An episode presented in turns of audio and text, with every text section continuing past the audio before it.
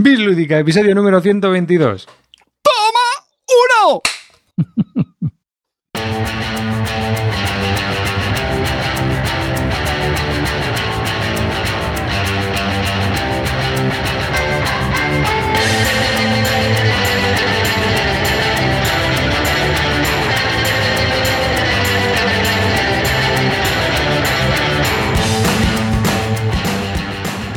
Hola y bienvenidos a un nuevo podcast de Bislúdica. Este es el podcast número 122 de un podcast dedicado a los nuevos juegos de mesa. Yo soy David Arribas, uno de los presentadores que está aquí junto a Clint Barton. Buenas noches, Malevaje. Vuestro pequeño ídolo local está de vuelta y dispuesto a darlo todo. Carte, ¿Qué pasa, amiguetes? ¿Cómo estamos? Calvo. Qué mierda de presentación. ¿Qué? Buenas, ¿qué tal? Buenas noches a todos, ¿cómo estamos? Eh, yo la verdad es que me pilláis, me pilláis ya con las maletas en la puerta, macho. Me queda nada para irme a ese, pero nada de nada en nada. Y cuando digo nada en nada, y nos vamos a ese gracias a vuestro Patreon. ¡Sí! Y antes de comenzar con nuestro podcast, pasamos a publicidad. Tenemos un Patreon y ya sabéis que si queréis acoquinar para ayudarnos y escuchar ese Bislúdica Army y más cosas así que vamos a ir publicando por allí, pues que nos echéis una manilla que nos viene bien, ¿eh? que estamos comprando equipo y, y vamos justitos. Y, y gracias a vuestras aportaciones nos podemos ir, Carte y yo, a ese. Faltan 100 euritos para que podamos meter a Clint en el vuelo también. O sea, que venga, animaros, animaros. Aunque sea. Que Aunque con, sea. que con en la 50 moneda. Patreons, que con 50 Patreons a 2 euritos, Clint se viene para Alemania. Lin este año no se va a ir a Alemania ni de coña. Vamos. No, no es No, así. claro bueno, que no. a, a Carter hemos comprado LED, pero le Bueno, falta el no. transformador que viene de China porque el transformador había que comprar en otro lado. Y bueno, eh, ¿no tienes ahí el, LED a mano para enseñarle ahí en vídeo para que lo vea la gente? Sí, espérate. Ay, ay. Sigue, Eso- sigue, sigue contando con él. Y bueno, se ha comprado también más equipo que necesitaba actualizar. Así que, bueno, pues para esas cosas sirve en el Patreon, porque la verdad es que los gastos se van por ahí. Eh, básicamente, pues eso, mejoramos el equipo, intentamos hacer mejores cosas, intentamos hacer alguna cosa más, como ese monográfico de Bar Renaissance, que también es en virtud de que, pues eso, espera, que pongo el. Ahí está, ese pedazo de LED. Muchas gracias. Ahí está. Gracias a los Voy a patrones. una, una persona normal, por fin. Se me van a los días Ya va a dejar de parecer una momia en los directos y va a empezar a parecer alguien medio normal. Y todo esto, pues eso, gracias a nuestro Patreon. Así que si eh, creéis que hacemos un buen trabajo, si no lo creéis, pues no, obviamente, si pensáis que esto es una chabacanería, pues como piensan mucho, pues nada, pues no, no, ni nos escuchéis. ¿Para qué? Buena gana de perder el tiempo.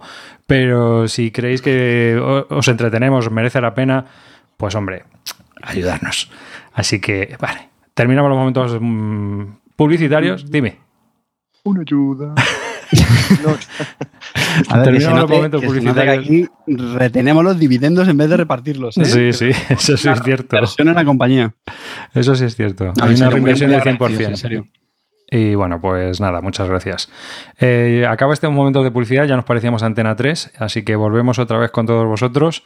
Recordaos que nos podéis seguir por Twitter, por Facebook, por donde queráis, busquéis Bislúdica, aparecemos y troleamos por ahí muchas veces, gracias a Amarillo, que está de Community Manager también y nos ayuda con, con estos temas de distribución eh, y, de, y de Bombo, que um, pues hace cosas bastante cachondas como cómics, vídeos, etcétera. Siempre saca algo, alguna puntilla de cada uno de los episodios y está ahí a cuchillo con todos con todos. Así que, pues nada, desde aquí también un saludo porque hace un gran trabajo para Bislúdica. ¡Amarillo, cabrón! Que me Y tienes bueno- cansado con los memes. me tienes cansado con los memes. Y Me bueno, lleva frito con los memes este tío. ¿eh? ¿Te has dado cuenta? Siempre salgo yo ahí. es que el de hoy era un poco duro, ¿eh? Sí, sí. bueno, eran los cuatro, los cuatro del método Barton. Sí, claro. Te estaban sacrificando en pro de- del beneficio. Y tú querías... Ay, qué bien toses al micrófono, Clint, de verdad. es que toses de bien. Hace años que no tosía ya, hombre. No, pero el No tímpano, se se, el, el tímpano se me queda un poco para allá, pero estupendo. Oye, muy bien, muy bien. Otoño en. Bislúdica. Le voy, a, le voy a comprar una aplicación que le das a un botón y entonces corta el micro, ¿sabes? Entonces- y puede toser lo que quiera y no, y no se cuela. Se lo voy a mandar por, por correo para que le instale. Pero le tendría que dar al botoncito, ¿verdad? Sí, tienes que dar un botón y cortas Entonces el no va a pasar. Está, No- está- no va a está pasar. pidiendo mucho. No va a Está pasar. mucho. Bueno, vamos a, Tú querías llorar algo, ¿no? Eh, Estabas ahí eh, antes ahí hablándonos un poco diciendo, esto hay que decirlo. No, no, no, la verdad que no. Preferiría que no. Sí. Ya te, ya te has Ahora te, soltado. ahora te vienes abajo, ¿eh? Ahora te rajas, ¿eh? Es que tampoco, es que estoy muy cansado y no estoy yo para discutir ni para. Bueno, no sé, es una chorrada. Es que, que, que- que creo que creo, creo que ya hemos hablado de este tema otras veces, pero eh, que si- siento algo que veo, o sea, sigo viendo que nos compramos los juegos en inglés, que los editan tal y cual, y cinco o seis meses después de repente dicen, lo editamos en castellano. Pero, ¿en serio que es una decisión de un día para otro? ¿No lo pueden anticipar cuando está saliendo el juego, que estamos en negociaciones para... ¿No, se- no se- podría hacer esto de alguna me- mejor manera? O sea, no sé, es que me parece todo tan precipitado. El ejemplo es el del Clans of Caledonia.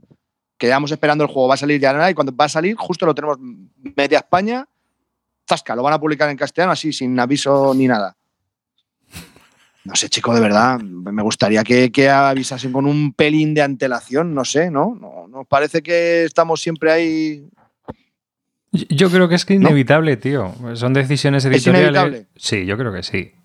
Sí, yo creo que sí. A muchas ver, veces, o sea, muchas veces pilla el toro porque tiene que pillar por el tema de calendarios. Es que Vale, vale, vale. ya, pero tú no sabes cuándo han empezado a discutirlo, cuándo lo han visto. Y que seguramente todo este tipo de negociaciones pues no podrán hacerlo público y sinceramente, aunque si lo hiciesen público, estoy convencido que tal y como somos, de impacientes, estaríamos todo el rato a la gente. Bueno, y entonces, y, al final cuando lo publicáis, no sé qué y tal. Acuérdate de con, con el caso del Through the Ages, con Homoludicus, que... Bueno, Carte, no te remitas a la prehistoria. El caso de Bueno, la prehistoria no, fue pero fue un, un caso... tío que dijo que, que saldría cuando tendría que salir, lo anunció y tres años más tarde aún no había salido, pero eso es la prehistoria de los juegos. Estamos Bueno, hablando de cosas de ahora. Hoy en día, si estás negociando una licencia, lo más normal es que digas, pues oye, estamos negociando la licencia, a lo mejor lo podemos licenciar en español. Lo que no tiene sentido es que la mitad de un juego que es prácticamente independiente del idioma, a mí como comprenderás que lo saquen ahora en español, me da exactamente igual y no me lo voy a, no lo voy a cambiar ni nada y ya lo tengo pedido en, en Kickstarter. Entonces Y- es, un es un problema de ellos de ventas. Si tiene una mala comunicación la empresa española, que generalmente últimamente todas las empresas y las editoriales están teniendo una mala, una mala comunicación a la hora de publicar, de publicar sus juegos. Pues un problema de ellos, ventas que pierden y punto, ya está. Pero a ver, a ver, aquí, aquí estamos mezclando varios. Wow, wow, wow, wow, te ya, has me- ya me he lanzado, ¿eh? encendido. Ya me he Venga, vamos, vamos, poquito de candela ahí. Tú, Superman, que ya me he encendido. Que vamos a ver, es que el, rulito ese que tienes ahí de Superman me está poniendo muy berraco. Ponte, ponte la gomina ya, por favor, te lo pido, ¿eh? Es que, tío, Joder, macho, de es que, vas de Clark, es que de Clark tío. La gomina no, la vaselina. Y, y lleva hasta los calzoncillos por fuera del vaquero. Bueno, entonces, a lo que iba. entonces, no, por ejemplo, los que van a editar el Newsford y el Riverboat ya han, han dicho que lo van a editar en castellano. Se retrasan, pero lo, lo editan en castellano. Coño, pues está de puta madre. Ahora viene ese, todavía no ha salido a la venta, pero ya han dicho que lo van a publicar en castellano. Ese de Games, ¿no? Pues joder, de puta madre. Maldito, también anticipa mucho sus, la salida de los juegos. Pero es que la inmensa mayoría es allá, allá que voy. ¿no? Y luego otra cosa que también quería decir al hilo de lo que has dicho tú, Clint, es ¿por qué esa necesidad de editar juegos en castellano que son independientes del idioma? No lo entiendo. ¿En Eh, serio? ¿Tenemos que discutir eso? ¿En serio? ¿De verdad? Si esto ya lo hemos hablado. Ah, sí, Pero, pero, pero una cosa, os una cosa. Yo, cabeza, yo quiero hacer una pregunta. Vale, perdona, David, te estaba No, un interrumpiendo. segundo, tío, responda Calvo, tío, de verdad, que es que esto es elemental. Que os quitéis de la cabeza que somos el único target, repito, el único target de las editoriales. Me refiero a. los Oh, perdona, frikis, perdona. no, que el clan of Caledonia lo van a reventar en el corte inglés. Cuidado, ojo Fenac. Ojo Fenac, pedir 3.000 copias, ¿eh? Ojo. Da igual, da el igual. Clans of tío. Caledonia es para un público no friki. wow. Da igual, Es tío. que- Al final forma parte del catálogo y ya está. Pero que no, tiene, que no hace Estoy, falta que estoy con Clint, estoy con No, Clint. Carter. Jefe de logística del corte inglés, prevé cuatro trailers de Clans of Caledonia para, para cuando salga, ¿eh? No a ver, evidentemente hay juegos que son más familiares y se justifica más. Y en estos, pues bueno, tío, aunque sea simplemente por el reglamento. Mira, simplemente, aunque sea por el ruido que hace la publicación del juego, porque es que eh, tal editorial va a sacar este juego en español. Ah, bueno, pero como se inventa el idioma, buah, que le den por saco. Da igual, tío. A Yo- la inmensa mayoría yo- de la gente le gusta y lo valora. Os puedo contar una, una anécdota. Venga. Podrías, no Keyflower, la queremos oír. El Keyflower, bueno, pues no la digas, vete a, vete a donde quieras. El Vale. Keyflower, el Keyflower, por ejemplo, que salió y es independiente del idioma. O sea, las, las reglas, tú la. Es más, la edición que salió en español Es eh, la versión internacional, pero con las reglas en, en español. O sea, no tiene historia. Pues yo conocía mucha gente que se lo compró porque salía por más que Oca en español, no por otra Ah. cosa. Nada, en el corte inglés, arriba. Fue todo en el, en el corte y, inglés, tío. y- y una pregunta, bueno, se me ha ido el calvo. ya. Una pregunta, Arribas. Calvo, te necesito. Arribas, Arribas, Arribas, espera un momento. El Keyflower no ha, no ha agotado ni la primera edición aún, ¿eh? Ya, pero que mucha O sea, gente se lo compró. Que lo que está diciendo Carte del público no friki, perdona que te diga, amigo, no va a haber camiones de la, en la FENAC esperando a descargar el, el Clans of Caledonia, ni el Keyflower. ¿Sabes? Una, dime, No, es calvo. Sí, hay, hay una- una cosa sí es cierta. He coincidido con algunos grupos de gente que empieza, no empieza, pero que no son tan frikis como nosotros, pero son algo jugones, ¿no? Entonces, cuando les digo lo del que va a salir un juego en castellano, me dicen, ah, pues ahora, ahora sí que me lo compro. Le digo, ¿por? Me dice, porque ahora está en castellano. Le digo, pero si es independiente del idioma. dice, ya, ¿y las reglas qué hago? Le digo, ¿te las descargas? Me dice, "Uf, ¿Qué? mucho trabajo eso. Digo, ¿en serio, tío? ¿De verdad que os cuesta descargaros unas reglas? No sé, En serio, lo veis, tío, con el prisma de gente que está muy metida en el mundillo y que os parece la cosa más normal del mundo estar descargando de reglas. Además, pero vamos a ver una cosa, tío. El otro día la gente no ponía el grito en el cielo porque los de Fantasy Flight han hecho que en el core de la leyenda de los cinco anillos te tienes que bajar, me parece el reglamento la referencia, uno de los dos, ahora no me acuerdo. Y poníamos todos el grito en el cielo, que qué vergüenza, qué, qué es esto. Pero vamos, que venía así de fábrica y te decía que lo hicieras. Pero qué casualidad, macho, que las reglas del Clash of Caledonia, que si te la baja de internet ya traducidas o lo que sea, pues ya está, no pasa nada. Entonces, ¿qué, qué- qué- qué es esto, tío? pues ya está. Pues es que es así de sencillo, tío. Que la gente no está en esa dinámica de, de estar ahí metiéndose en BGGs, en BSKs y en, y en demás historias. No, yo ahí estoy contigo. Carte, la Carte, mayoría de la gente no está en ninguna historia. Carte, estaremos de acuerdo que al no anunciarlo, también hay mucha gente que ya lo ha pillado directamente en Kickstarter Vale, y pero que eso son ventas que se han perdido. Pero No los que, cuántos- los que Pero estamos es aquí somos todos amigos. ¿Sabes? Bueno, y somos hardcore de culo duro. Entonces, es- es- el target es un poco, vale, que sí, que nuestro microcosmos es muy pequeñito y encima está muy sesgado. Te doy la razón. Pero claro, y, y ahí lo de eso, una preguntita. Bueno, venga, di. No, no, no, dale, dale, venga, venga. Os voy a hacer una pregunta. Vosotros que sois jugadores de culo duro y sois gente asentada ya en la afición y todo esto, mm, cuando sale un juego así en español, ¿no preferís la versión original? ¿Os evitáis, al sí. os- os evitáis al intermediario que traduce las reglas? A ver, eso es algo muy, eh, muy personal de cada uno. Me explico. Eh, a mí me pasa al contrario. Yo siempre, si había una edición española, la prefería a muerte. No porque tenga problema con el, con el inglés, sino pues porque estamos comentando ahora, pues porque te gusta más tener el reglamento en tu idioma y porque sabes que vas a tener más posibilidades si, si lo sacas con otros grupos donde sí haya gente que tiene problema con el inglés, que eso a día de hoy sigue pasando. De nuevo, no nos miremos el ombligo, pero yo, ahora en mi caso, mi situación es distinta. Mi situación es que mm, tengo unos grupos, mm, digamos, muy concisos, es decir, cada vez juego menos con la, con la familia, que es donde puedo tener más problemas con el inglés, y da la casualidad, en mi caso, repito, que creo que nadie tiene problema con el inglés. Entonces, estoy cambiando la tendencia. Ahora, cada vez me da más igual las ediciones en español y voy justo a la, podemos decir, original, por lo justo por lo que tú dices es- seguramente te vas a quitar problemas de traducciones que no te gustan. Eh, tema de ratas, bueno, ahí yo creo que es un poco discutible, porque a lo mejor lo mismo las ratas te la meten en la edición original y te la corrigen en la traducida, que no. Creo que es un juego más sensible a ratas en una versión traducida que original, pero bueno. Es más sensible. Y, pero yo creo que es algo Sí. muy, muy personal de cada uno, ¿eh? Yo creo que es algo muy personal. Joder, Vale, si yo os estoy juegos- preguntando a vosotros. Más que ya, nada. ya, por eso digo, yo, yo cuento mi caso. Eh, pues eso es como cuando Clint dice que no evangeliza. Ya, bueno, claro, pues si tienes ahí tus buenos grupos, pues no te hace falta. Vale, yo Pero- también Yo depende no del evangelizo. juego. Yo jamás, jamás, ya, Ah, ya, pero últimamente digo a la te gente sobran los- tal, y no quiere- y no quiero, vamos a ver, intento sí que es verdad que si hay juegos que tienen eh, bastante texto de cartas en castellano, en inglés, sí que trato de jugarlos en, en comprarlos en castellano. Pero si estamos hablando de juegos de euros tipo First Class, tipo eh, Marco Polo, todas estas cosas, tío, me las compro en Hansing Glue, que prefiero verlo en mi estantería con el, con el Hansing Glue que, que con la esta de Debir, ¿qué quieres que te diga? Mil veces más. Entonces, mm, es así de claro, me da igual, porque por una, una, unas reglas, ya incluso me las pido en alemán y luego la- las, me las bajo en inglés y punto, y ya está, y se acabó, el, se, acabó el tema.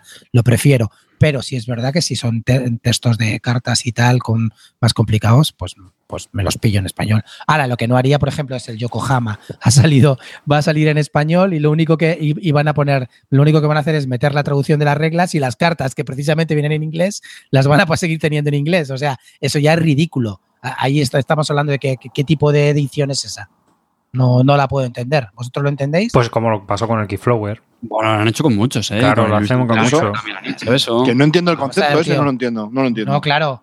Para eso, tío, pues me compré el Yokohama de Tasty Bueno, pero- Pero justo lo que estamos hablando del caso del amigo del Pero porque no es más- no es más una distribución. en español, pues ya está. Pero el tema Pero es que las cartas están en inglés. Pero Las es que eso, eso no es una traducción de un juego en sí, eso es una distribución en español y entonces se, se distribuye con las reglas en español para evitar Pues ellos problemas. dicen que lo, que lo traduz, que lo sacan en español. Sí, pero muchas veces, ah, incluso algunas veces han venido cajas que te vienen con las reglas fuera y todo en español. La Guay. versión que compré yo del Medina estaba distribuida por Debir y venía con las reglas puestas por fuera en español, pero la- el- toda la caja y todo es en alemán. O sea que con eso te digo todo.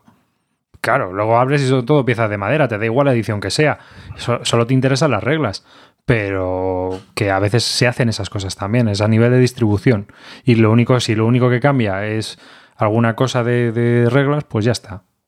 Pero por eso yo os digo, ¿cuáles son vuestras preferencias? Entonces, pues tú, Calvo, Rubias. vale. Rubias. Yo rubias. Con Mm. ojos claros. Mm, También. Y cuando hablamos de juegos, Ah, eh, la verdad que a mí me da un poco igual. Depende.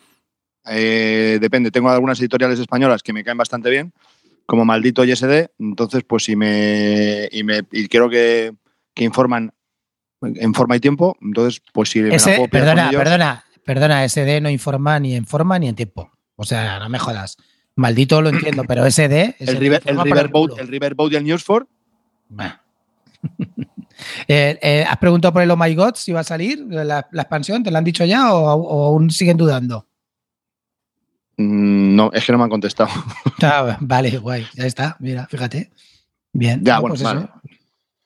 No, pero quiero, quiero decir que se han anticipado al hecho de que va a salir el juego en inglés ahora y ellos ya han dicho que lo van a sacar en castellano. Me parece bien, lo han dicho en el momento que lo tenían que decir. Sí, Que sí, nadie, se ha compra- que nadie se ha comprado todavía la edición en inglés. A eso me refiero.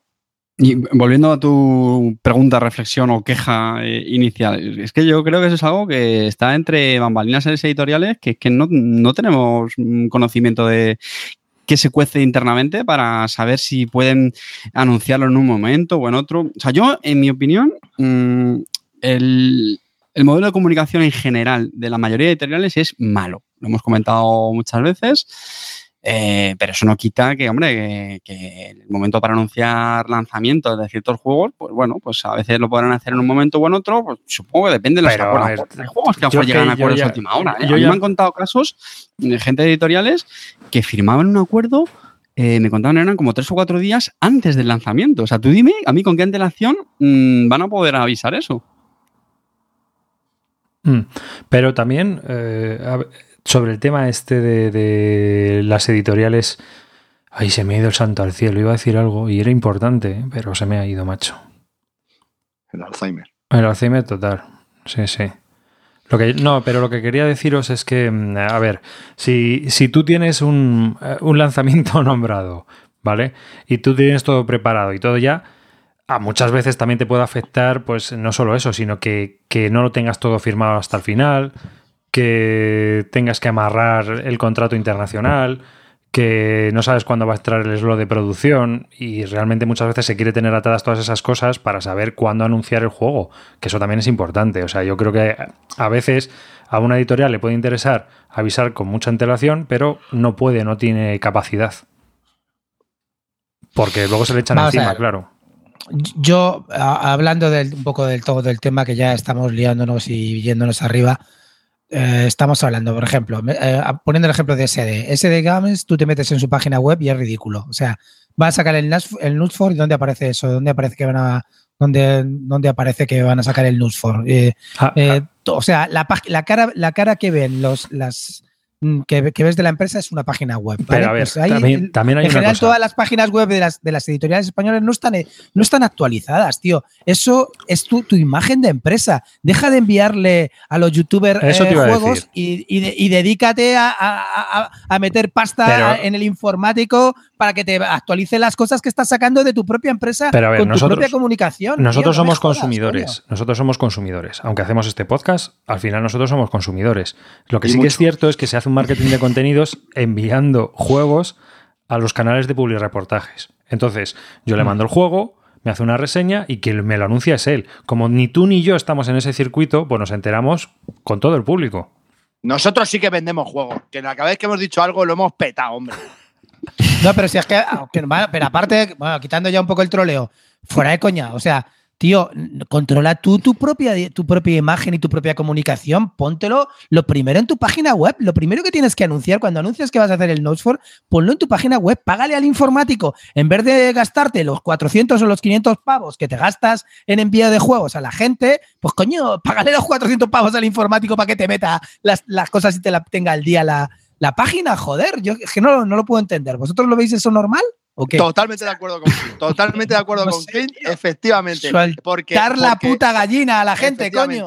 La web, la web es, la, es la cara de las editoriales y nuestra imagen en aquí en YouTube es la nuestra. Entonces, por favor, Clint, ponte la puta gomina y no me salgas con el risito de la estrellita Castro que me pones de los nervios. Mira yo, afeitado, de mochita y de barbita. Mira, mira, mira, chúpame. Mira. A ver, voy a, voy a hacer el pepito grillo, como, como siempre, voy a poner el, el contrapunto a, a Clean. A ver, ya sé que soy muy pesado, pero es que vosotros tampoco os cansáis.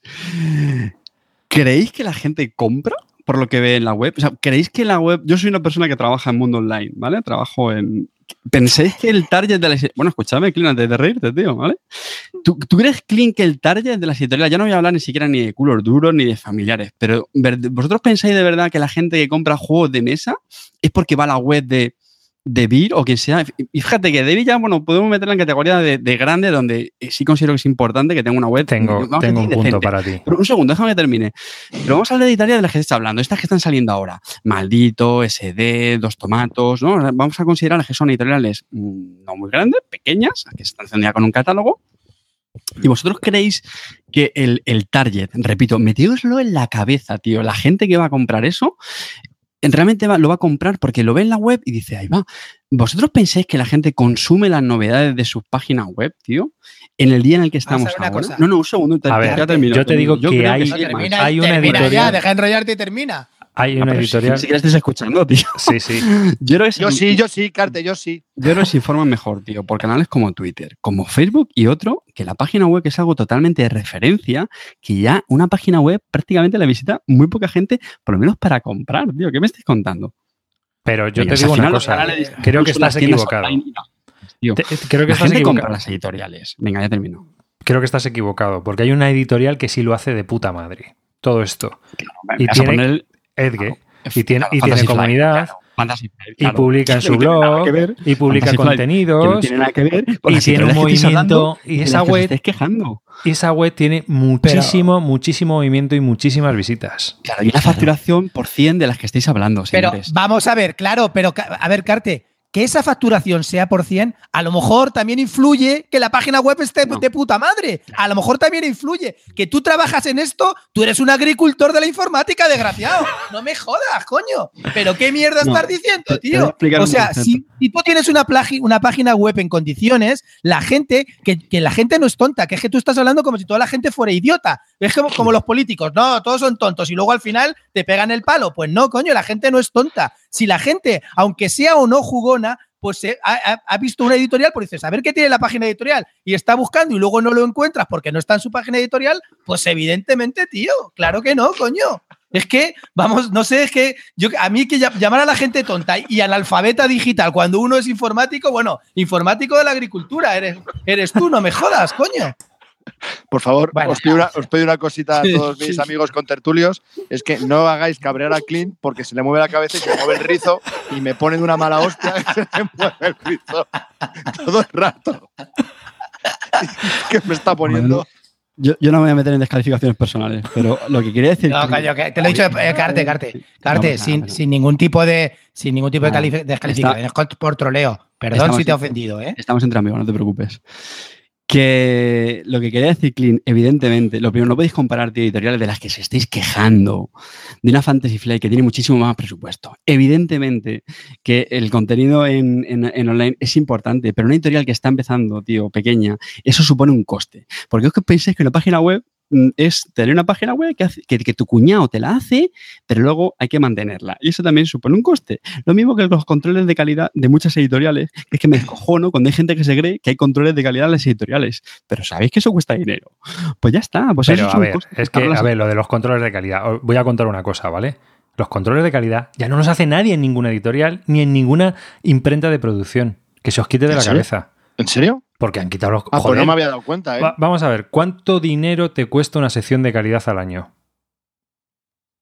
¿Cuánto dinero? El Pues sueldo yo de dos sé, pavos. Depende, ¿eh? depende de la empresa. Si, tienes a dos pavos, el sueldo de dos pavos anuales. Ca- Pon- Carte, escucha un momento. Ahora Ven. fuera de dejarme un momento que le conteste con dos cosas. Es que lo que yo no entiendo, Carte, es que cuando tú haces un plan de marketing o un plan de empresa, lo primero que tienes que hacer cuando creas una editorial y una de las partes más importantes debe ser el tema de los medios y sobre todo tu página web, que ya te digo que es tu cara de, al mundo y tu parte de comunicación, Sí, sí. que esa sí que la controlas. Que n- a- lo que haga un reseñador es, es como mandarnos a nosotros algo, puede ser una bomba de relojería. Pero lo- ahí tú sí que lo controlas, ahí puedes decir lo que te dé la gana. Puedes vender el humo y el crecepelo al calvo que te dé la gana. Y a lo mejor te lo compra. Pero Claro. lo que yo quiero decirte, eso debe entrar ya dentro del plan de marketing. No me digas que es dinero. Claro que es dinero. Por supuesto que es dinero. Y debe ser mucho dinero. Pero eso debería estar dentro de un plan de marketing de una empresa editorial, de juegos, creo yo, Carte. Tú como ti- como Carte- empresa, Carte, me toca el dedito a. Venga, dale. Venga. que eh, ahora estoy en, en- en- en desacuerdo contigo, Clint, y más en acuerdo con, con, con Carte. Vaya por Dios. Lo de la página web, lo de la página web, bien es cierto que a lo mejor, pues últimamente no se estila mucho. Pero hay otros canales de distribución, como por ejemplo Facebook y Twitter. Coño, por lo menos haz unas campañas en Facebook y en Twitter, porque es que hay muchas de estas editoriales nuevas que no tienen una página web, como dices tú, eh, Clint, pero es que tampoco informan por, por Twitter. Porque, coño, ¿qué te cuesta contestar que sí vamos a publicar la expansión de los My Goods? ¿No? Mira, Digo yo, por Clint, ejemplo. Espera, espera, yo estoy, Clean. yo estoy. Espera, me toca, me toca, venga. Pues yo estoy con Clean. Yo estoy con Clean porque nosotros tenemos una página web donde cualquier persona, se visite mucho o no, pero cualquier persona Pero no. puede ir, buscar en los archivos, buscar un juego del que hemos hablado y si está indexado, encontrar el podcast donde está. Es decir, nuestra página web, que es un churro hecho con WordPress, está bien posicionada y está bien colocada, funciona mejor que muchas páginas de editoriales, por la simple y sencilla razón de que nos hemos molestado un poquito en que la gente pueda encontrar esa información. ¿No? A ver, señores, sí, pero es que estamos mezclando churras con merinas. Lo primero, yo estoy hablando de prioridad. No, yo no no, estoy eh, diciendo lo que tú quieres es llevar razón. Y luego No, vamos a ver. Yo no estoy diciendo que una página web, evidentemente, no tenga importancia. Vamos a ver. Vamos a ponernos el viejo de una editorial, ¿no? Que como toda empresa lo quiere es ganar pasta. Vale. Y para ganar pasta tenemos que vender juegos. ¿Cómo vendemos los juegos, señores? Los vendemos por los canales de distribución. Tiendas físicas y tiendas online y ferias. ¿Correcto? ¿Hasta ahí todos estamos de acuerdo? Correcto. Vale, muy bien. ¿Dónde van nuestros queridos frikis a comprar? ¿A las tiendas online o a las tiendas físicas o, como digo, a las ferias? ¿Vale? Entonces, ahí es donde se produce la venta. Y, lo que hay que hacer es ruido y promoción de esos juegos. Pero de verdad que cuando una editorial, explícame una cosa, cuando una editorial anuncia un juego, ¿de verdad que vosotros os vais a la página de la editorial a conseguir más información? ¿Os vais a la puñetera BGG, a la BSK, preguntáis al influencer de turno o a quien sea, pero lo último que hacéis es ir a la maldita página web de la Pues editorial? depende, listo, de la editorial. Bueno, efectivamente. Y vuelvo a lo de antes. Claro, Fantasy Flight, no me podéis comprar Fantasy Flight, que es un no monstruo solo Fantasy Flight, te puedes ir a Corvus Belli. Si te gustan las miniaturas. editorial. Vale, de la verdad que me estáis hablando, evidentemente, porque hay algunas que tienen un contenido extra que ofrecer, que, que viene muy bien tener un soporte online. Eso es lo que intento que entendáis, ¿vale? Las editoriales de las que os estáis quejando, que además son editoriales pequeñas, que están empezando, tendrán unas prioridades. Y es conseguir primero un catálogo de juego y hacer ventas con un mínimo coste, porque los márgenes en este mercado son una mierda. Pero Imagina total. estas editoriales. Bueno, pues una, una página web tiene un coste, insisto, y no es el coste del cuñado, es el coste, el coste de mantenerlos. Y si vas firmando juegos cada mes o lo que sea, pues es nutrir esos contenidos en la web, administrarlos. ¿Me explico? Pero Entonces, tú no me único- negarás- tú no me que negarás quiero decir es que que esto la es inmensa escaparate. mayoría de editoriales, tío, al final, el friki no visita la página web para descargarse el puñetero reglamento. Porque hay una cosa que Error, la Carte, BGG. error. Error, es que esto es a- Error, no error. la Que no, ni la no, tío, no lo va, depende de qué friki. Eh, Error, Carte. eh, la- los frikis sí que van a la página de, Edge frikis, a ver qué va a sacar frikis, nuevo. claro.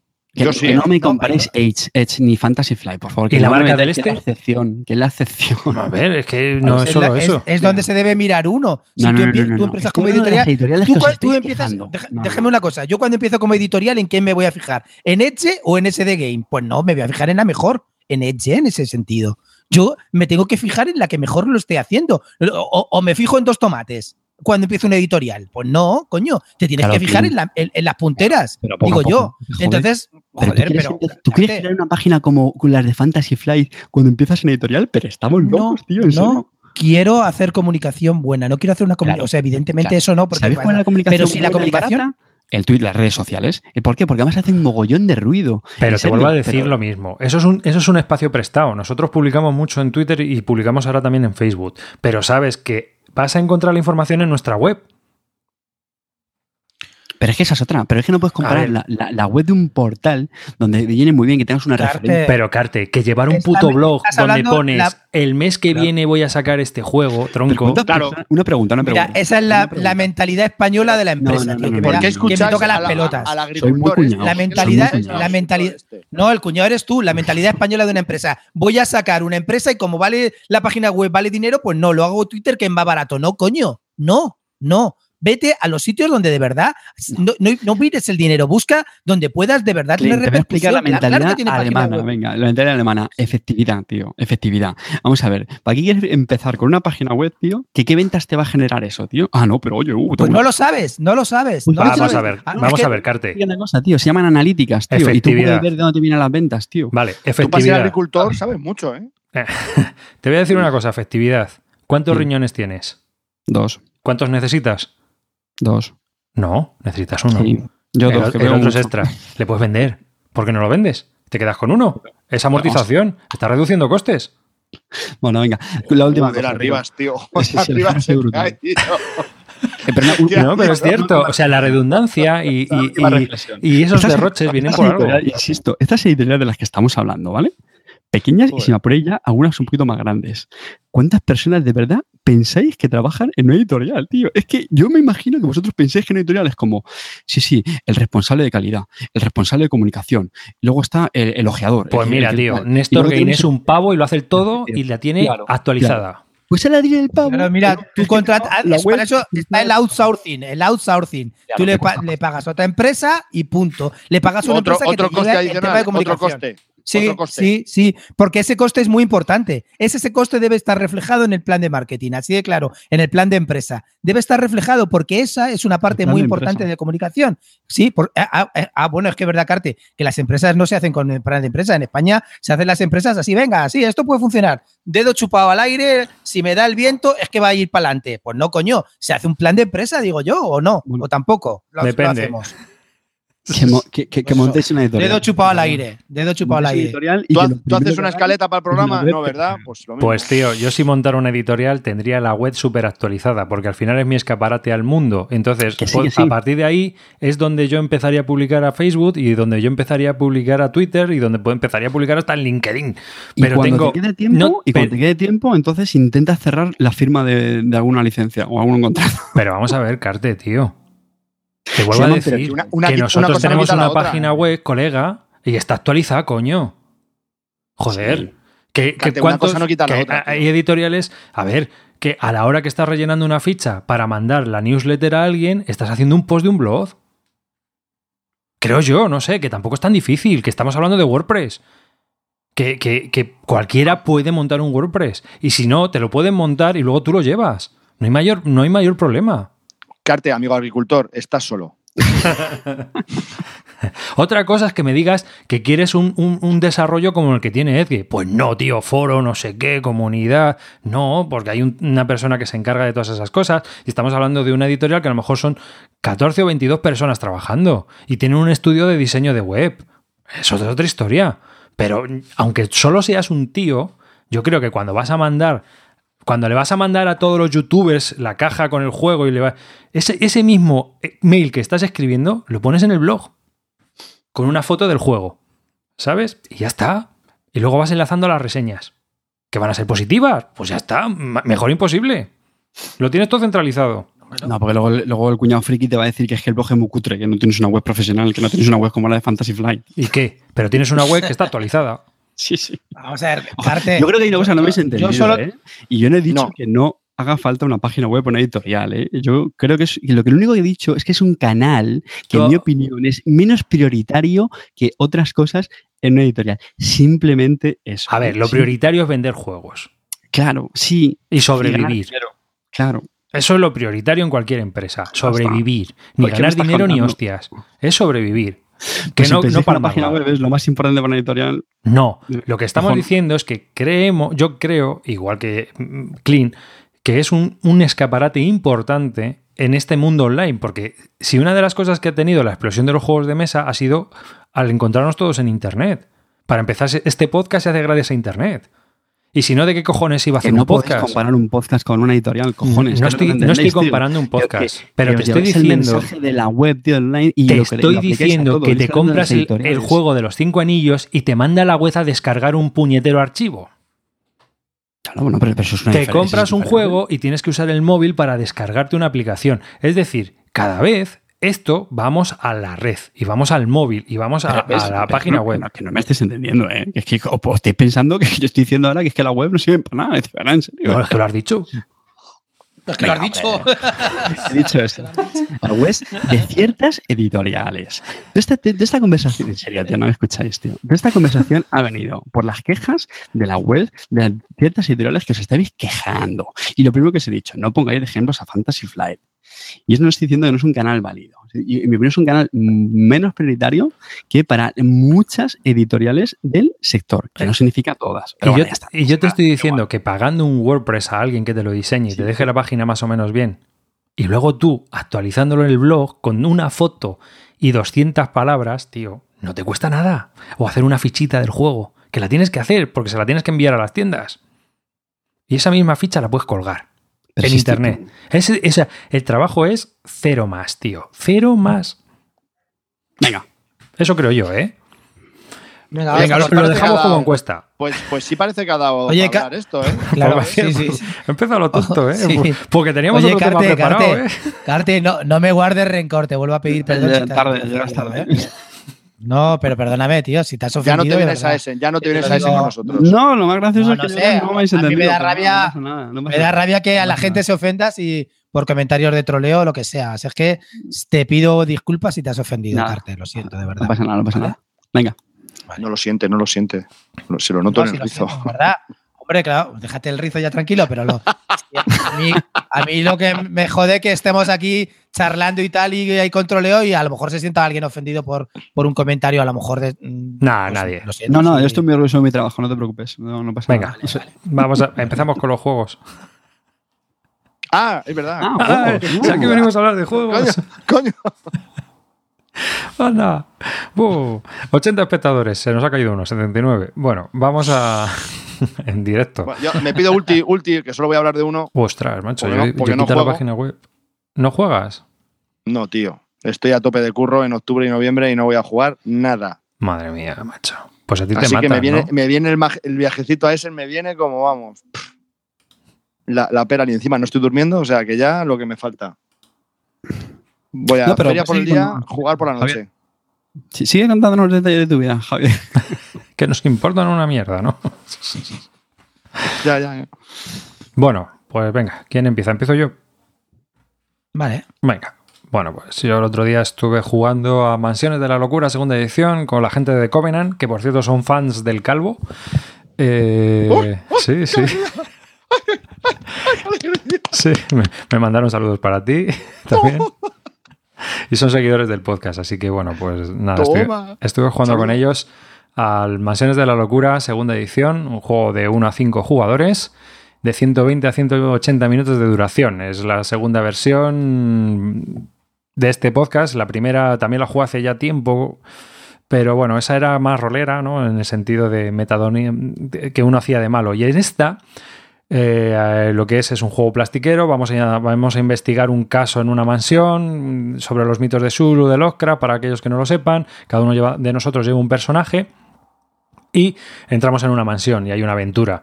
Pero en esta es una aplicación que con un portátil pues te va diciendo todo lo que va ocurriendo, ¿no? Aunque luego el juego tienes tus cartas, tus contadores, pero, eh, por ejemplo, cuando vas explorando, puede haber un contador de exploración en una habitación y lo pulsas con el ratón sobre el, el, el, ordenador y entonces te va diciendo lo que va ocurriendo. Supongo que es como el Destin, ¿no? No sé, ¿el Destin tú lo has probado, Carte, con la aplicación o no?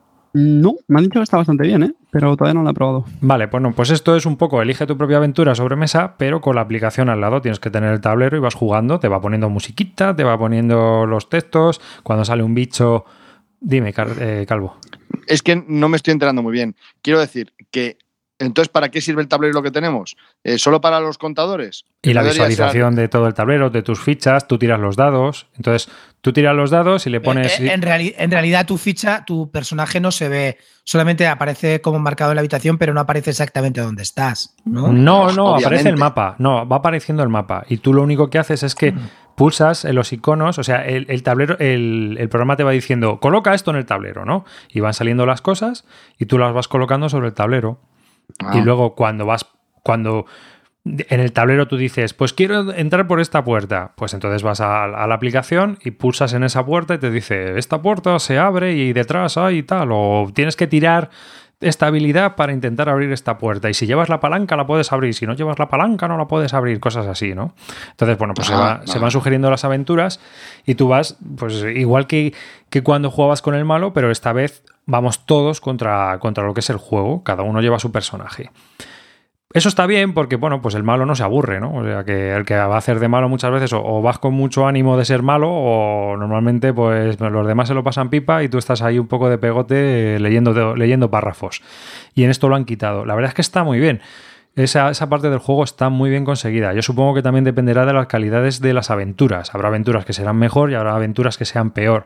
Pero en general, si te gusta el plastiqueo y te gusta los juegos de rol y demás, a mí me parece muy buen sustituto este sistema para jugar. Me recordó mucho a los juegos de ordenador, pero eh, con mesa más gente alrededor y la integración entre tablero y gente, pues está bien, está bastante bien. Este, o sea, a mí parece como si el futuro fuera que fuéramos a jugar sobre pantallas directamente, ¿no? Yo creo que eso va a ser el futuro. Cuando ya podamos tener unas pantallas de estas súper finitas y que sean flexibles, extenderlas en la mesa y proyectar ahí nuestros, nuestros tableros directamente. Eso, esto va a acabar así. Entonces no hay malo. Sí, no, el malo es el ordenador. O sea, es el vale, programa. O sea, ya no, no, hay un personaje que te hace mal. Vale. Es la aplicación. La vale, aplicación vale, te va diciendo lo que va pasando. Vale, vale, vale. Entonces, ¿qué ocurre? Pues te ocurre un poco con el time, como con el Time Story. Si la aventura te atrapa, pues está bien. Si la aventura no te atrapa o, te, o tiene un final inesperado, es un poco brusca a la hora de acabar, pues entonces ya la cosa cambia. Hay dos cosas que a mí me parecen un poco anticlimáticas. Uno, una es el efecto furia de Drácula, este de que pues tú te vas a explorar a lo mejor una zona y resulta que te quedas allí atrapado un poco por alguna situación y el, el mogollón está en otra parte de, del tablero y hasta que llegas, o sea, lo del movimiento no lo entiendo yo muy bien. Si es una, es una casa al final, pues te puedes mover de un sitio a otro. No sé, tampoco, tampoco parece que sea, que sea tan tan complicado, ¿no? Pues sí, es complicado moverte, es un poco pesado. Y luego otro efecto es que eh, puede ocurrir que por el rollo que hay de la cordura, es decir, tu personaje se puede ir volviendo loco por los eventos y las cosas que va viendo y que van ocurriendo durante la historia, eh, puedes tener un final diferente a lo que es el, el objetivo del escenario. Y puede ocurrir que por una situación de potra, alguien gane la partida, pero que no tenga mucho sentido con lo que está pasando en el tablero, ¿no? Entonces, se monta una historia, pero realmente ahí hay un poco de. Se te queda un poco todo colgado y se te queda un poco de coitus interruptus porque dices, bueno, bueno, esto se acaba así ya y de golpe. ¿Sabes? Y encima gana un jugador, no. O sea, es un poco. Ya. puede ocurrir a veces eso, que hay una especie de cointus interruptus. Tú lo tuviste, ¿no? ¿Eh? Sí, sí, yo, yo lo tuve, yo, yo también lo jugué, me parece que está bien. Yo el único problema que le veo primero, la aplicación no es del todo lo funcional que debería ser para mí, para mí es bastante mejorable. Empieza muy bien, tiene unos audios bastante buenos al principio que te van metiendo en el tema y luego de repente esos audios desaparecen. Ya solamente aparece el texto, ¿no? Claro. No sé por qué no han seguido metiendo audios, porque la verdad que no, hombre, costaría un poco más, pero, pero creo que la primera parte está muy bien cuando llama por teléfono y te dicen tal, no sé qué, y ya de repente en todo lo que te pasa ya tienes que ir leyéndolo tú, con lo cual estás jugando, leyendo el texto de ahí, cuando podrías haber puesto perfectamente también haberlo hecho todo audio ya que estamos haciendo una aplicación, pues a tope, ¿no? lo, lo, deberíamos hacer para, para meterte mucho más, yo creo. Y luego también había cosas que, que a veces me confundía, o es que a veces estás en el tablero, pero estás todo el rato mirando la, la aplicación. no sé. Esa, esa, es la parte también. Es una cosa extraña para mí. Eh, sí, porque podría, podría jugar sin el tablero. Podría jugar solo con un programa de ordenador. Perfectamente. Es que al final, al, final me, recordaba casi como que estábamos jugando solamente con la aplicación, todos jugando con la aplicación y moviendo fichitas en el tablero un poco para disimular, ¿sabes? Se me quedaba en una, en una sensación extraña. Me lo pasé bien, hice la primera y la segunda aventura. Por supuesto, en la segunda me follaron porque es bastante difícil con lo de los profundos y tal. Pero, mm, ¿sabes? Al final me da una sensación un poco que estaba entre dos aguas y no sabía muy bien si estaba de verdad jugando con la aplicación o jugando al tablero, ¿sabes? Esa, era mi pregunta, Rivas. Que al final lo que tú haces en el tablero es simplemente poner fichas, tu contador de personaje y ya está, y la historia la lleva en la aplicación. Entonces, o sea, ya no hay esas cartas que te dicen cosas, ya no. Sí, sí, yo tenía mi personaje con todas mis cartas y las cosas que vas ganando. No, pero, pero cartas de evento, cartas de mejoras, cartas no, todo eso, todo eso te lo va. O sea, las cartas de evento, todo lo de la historia te lo va diciendo el ordenador. Es decir, eh, podríamos prescindir del tablero. Hasta cierto punto. Es que entonces, es que entonces, tío, no es un juego de mesa.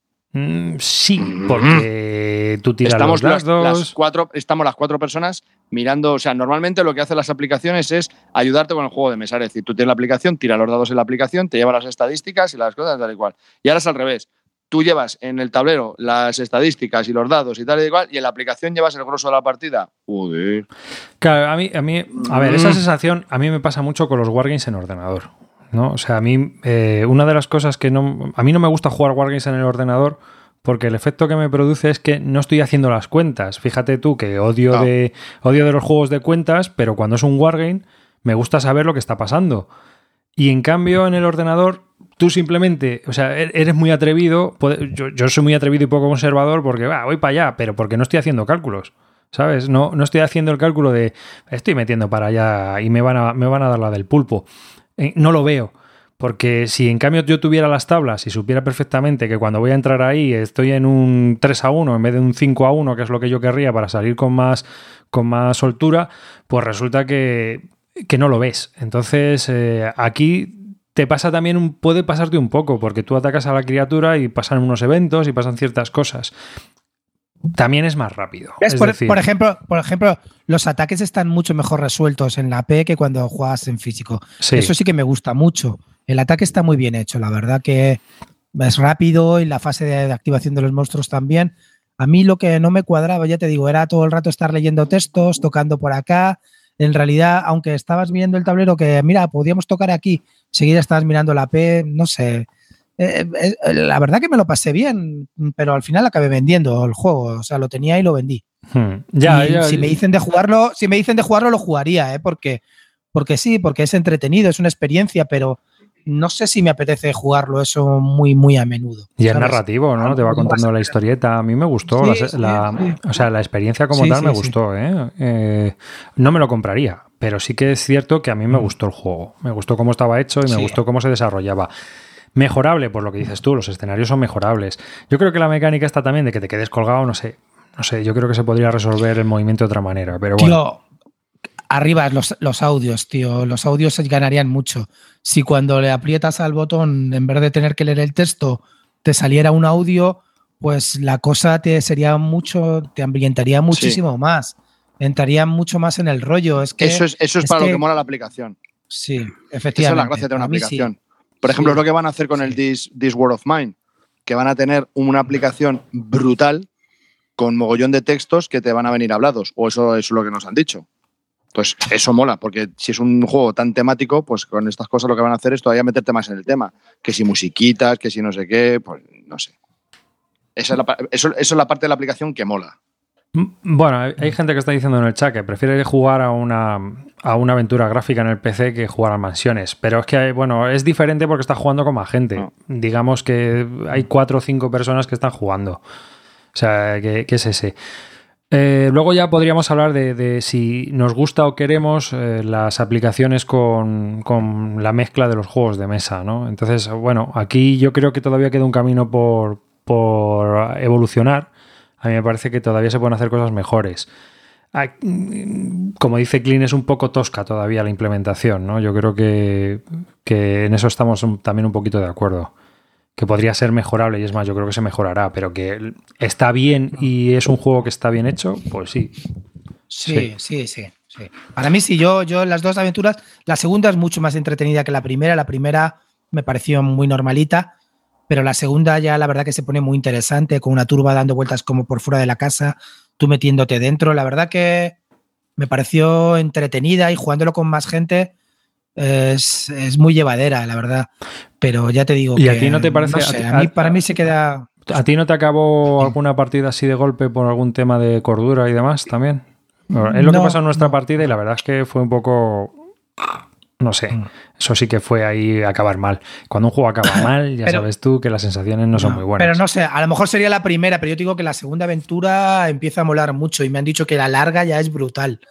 Eh, la tercera. eh, es la- a mí la segunda me gustó mucho, ¿eh? porque, joder, te metía en el mundo del tema de, de Lovecraft bastante bien. O sea, no sé, me, me pareció. Eh, Por ejemplo, de este juego también lo que no me gusta nada son las minis con las penas esas negras de mierda, que me parecen anticlimáticas. Eh, ¿Sabes? Eso no me gusta nada. No me gustan nada las minis de ese juego, pero nada. Me parecen horribles. Y con el tema ese de las peanas y eso, eso, la verdad que eh, te metes mucho con la historia y tal, y ves, luego sacas las figuritas esas y da ajena, ajena. Pero, pero la verdad que, sí, ahora lo estoy recordando la partida que jugué y me lo pasé bastante bien. Pero ya te digo que no es un juego que me que lo juego un día y al día siguiente me dicen echamos otra y te diría no, ¿sabes? Pues eso, de vez en cuando sí que me apetece jugarlo, me lo paso bien. Una pregunta, perdón si lo habéis dicho antes. Sobre las expansiones, ¿habéis hablado? No. Los no. contenidos descargables. Eh, yo es que no he jugado al juego, pero sí que he leído una queja muy amarga de la gente. Y es que eh, lo estáis diciendo, ¿no? Tiene el juego base trae varios escenarios, me parece. ¿Puede ser? Sí. ¿Dos o tres? Tres. Y tres. entonces cuando te lo acabas, pues luego lo que puedes hacer es descargar más eh, desde la app, ¿no? DLCs. Pagando, pagan DLCs, efectivamente, los famosos DLCs, pagando un suplemento, claro. Eh, bueno, yo, por mi parte aquí solamente comentar que al final lo de las expansiones es lo de siempre. O sea, si el juego base, por el precio que cuesta, tú consideras que es suficiente, te aporta un entretenimiento que crees que merezca la pena, pagar lo que pagas por ese core, pues chico, yo no encuentro ninguna queja. En este caso, al contrario, a mí me parece que la, la app, que sé que también genera mucho debate, si precisamente te permite ofrecerte escenarios que fácilmente te los puedes descargar a un precio, eh, vamos a decir, que sea más reducido, pues ahí sí que me parece un acierto de, de Fantasy Flight. Lo digo es un tema que creo que genera mucha controversia, pero yo lo de siempre. Depende del precio y depende de lo que te, te compense. A mí ¿no? me parece que está bien. A mí, a mí me parece bien, a cinco pavos la esta. Pues oye, joder, a mí me parece mucho más sangrante las dos, las dos expansiones que han sacado Fantasy Flight Game o Edge para, para, esta, para este juego que vale cada una 40 pavos, ¿eh? O sea, prefiero pagar cinco pavos por una nueva aventura y hacerla con la mía que ya tengo que pagar 40 por cada una de las dos expansiones que han sacado, que en realidad las tres juntas, el base y las dos, no dejan de ser el juego original, ¿sabes? Es una cosa extraña, ¿no? Sí, que aquí lo sacaron por fascículos. Sí. Sí, pero sí, ese juego base está bien y, hombre, y lo, lo puedes expandir de esta manera a un precio más o menos asequible. Yo lo, veo- yo lo veo bien, me parece una buena idea. No, y aparte de que tienes la posibilidad un poco, ¿no? De decir, bueno, pues voy jugando y según vayamos jugando, si eso, pues ya compro otra aventura y ya está. No tengo por qué. O sea, no es como comprarte una caja con tres o cuatro aventuras más. Si quieres las vas pagando y si no quieres, no. No sé. Y, es cierto que, que y no te sale más barato que el Ten Stories, que al final era. que ahí sí que cada aventura son 25 euros, ¿no? Me parece. Claro. A mí, a mí de los DLCs estos a mí me parece bien. Además, son aventuras que suelen durar bastante, como 4, 5 o 6 horas o más. Entonces, tío, por 5 euritos, pues eso se merece la pena. Y, y no tienes que pagar 40 por una, por una expansión de, de las que están sacando. Es que el juego te, te valía, creo que 90 o 80 pavos, más los 45 de cada expansión. Salía una pasta y un riñón. Pues prefiero el base y, y los 5 de las DLC, ¿sabes? Y a Ujú. tomar Claro. por culo. Total. Bueno, pues hemos estado hablando de de la Locura, segunda edición, de 1 a 5 jugadores, de 120 a 180 minutos de duración. La duración también se nota, ¿eh? Con la app va rapidito. Y eso es bueno. sí, sí, sí. No es como antes que, ostras, eso sí me acuerdo yo que había veces que tela marinera. Así que bueno, venga, siguiente juego. ¿Quién, quién arranca? Pues yo voy, yo voy a hablaros del 51st, como me decía el otro día. Pero yo le digo como yo digo como, como decía mi padre, Clark Gable y, y Tom Cruise. Ya está, ya to- Para mí es 51 State. ¿Vale? Y, pues es un juego del Trevichek, del señor vendedor de humo Trevichek, que ha tardado tres expansiones y un juego aparte en, en pulir su 51 finalmente.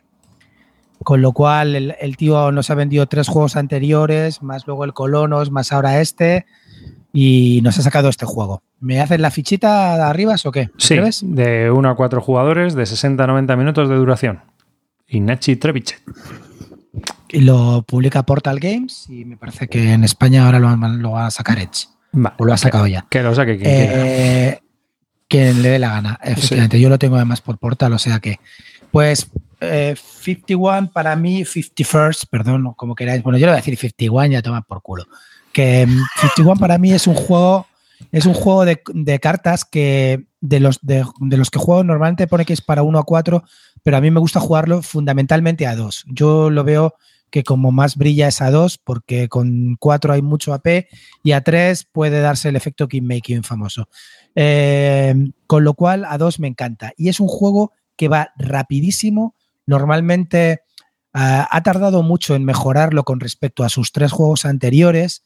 Y en realidad es un, es un, juego de cartas que tiene un montón de materiales, que está bastante bien en cuanto a tema de materiales. Sale muy barato con lo que es, están ahora los juegos, 40, 45 euros. Y ya te digo que es un juego, pues normalmente es un combates de cartas que vas haciendo, sacas un, un juego que, en el que tienes tu propio mazo, o, saca, o, sea, sacas un mazo común y de ese mazo común van robando cartas y con lo que te salga tienes que ir haciendo tu, tu facción. Y eso me gusta mucho. Eso a diferencia del Colonos del Imperio, en que en el Colonios del Imperio cada uno teníamos tu propia raza con sus habilidades y su propia baraja, aparte de la baraja común, eso no me gustaba porque todo, estaba todo muy marcado, ¿no? A la forma que tenía de jugar tu, tu raza. Y eso me pareció un poco, un poco rollo. Y este eh, es verdad que cada mm, raza se diferencia un poquito de cómo consigue, cómo mejora algunas acciones con respecto a otras, pero no te dirige totalmente la estrategia. La estrategia la dirige el, el majozo de cartas de lo que vas rodando y lo que vas sacando. Con lo que vas sacando tienes que optimizarlo de tal manera para acabar la partida antes que los demás a, a, a 25 puntos. Generalmente esa partida se acaba en el cuarto turno no dura 5 obligatoriamente como en el Colonos del Imperio, con lo cual eso lo aventaja porque hace que dure menos. Y el juego lo ha pulido, lo ha pulido realmente y para mí le ha quedado un juego de obra maestra. Para mí, ya os digo que de juegos de cartas para dos rápido es de los que más me gustan, me encanta. Llevo ya 18 partidas físicas y estoy deseando jugarlo más. El otro ya, este fin de semana hemos echado 3, la anterior fin de semana eché 4 estoy, la verdad que disfrutando muchísimo, muchísimo con el juego. Con respecto a las anteriores versiones de 51 y del New Era y de Winter, eh, pues para mí las ha mejorado. Ha pulido mecánicas que eran un poco obtusas. Eh, por ejemplo, solamente podías utilizar las cartas tres veces eh, y luego las tenías que, quitar. Eh, los ataques también los ha pulido de una manera. Ha cogido un poco, ha, ido también un poco puliendo las cartas. Eh, redimensionándolas y le ha quedado un juego muy redondo. La verdad que yo os digo que si os gustan los juegos de combates de cartas y de tal, es un juego que deberíais probar y que es absolutamente recomendable. Mucho mejor que Imperios del que los del Imperio para mí. Dime, Carte. Yo quiero decir que como rectificares de sabios, cuando salió Imperial Settlers, Colones del Imperio, hace ya dos años, ¿no? Hace ya dos años, puede ser, bueno, igual por ahí, por ahí.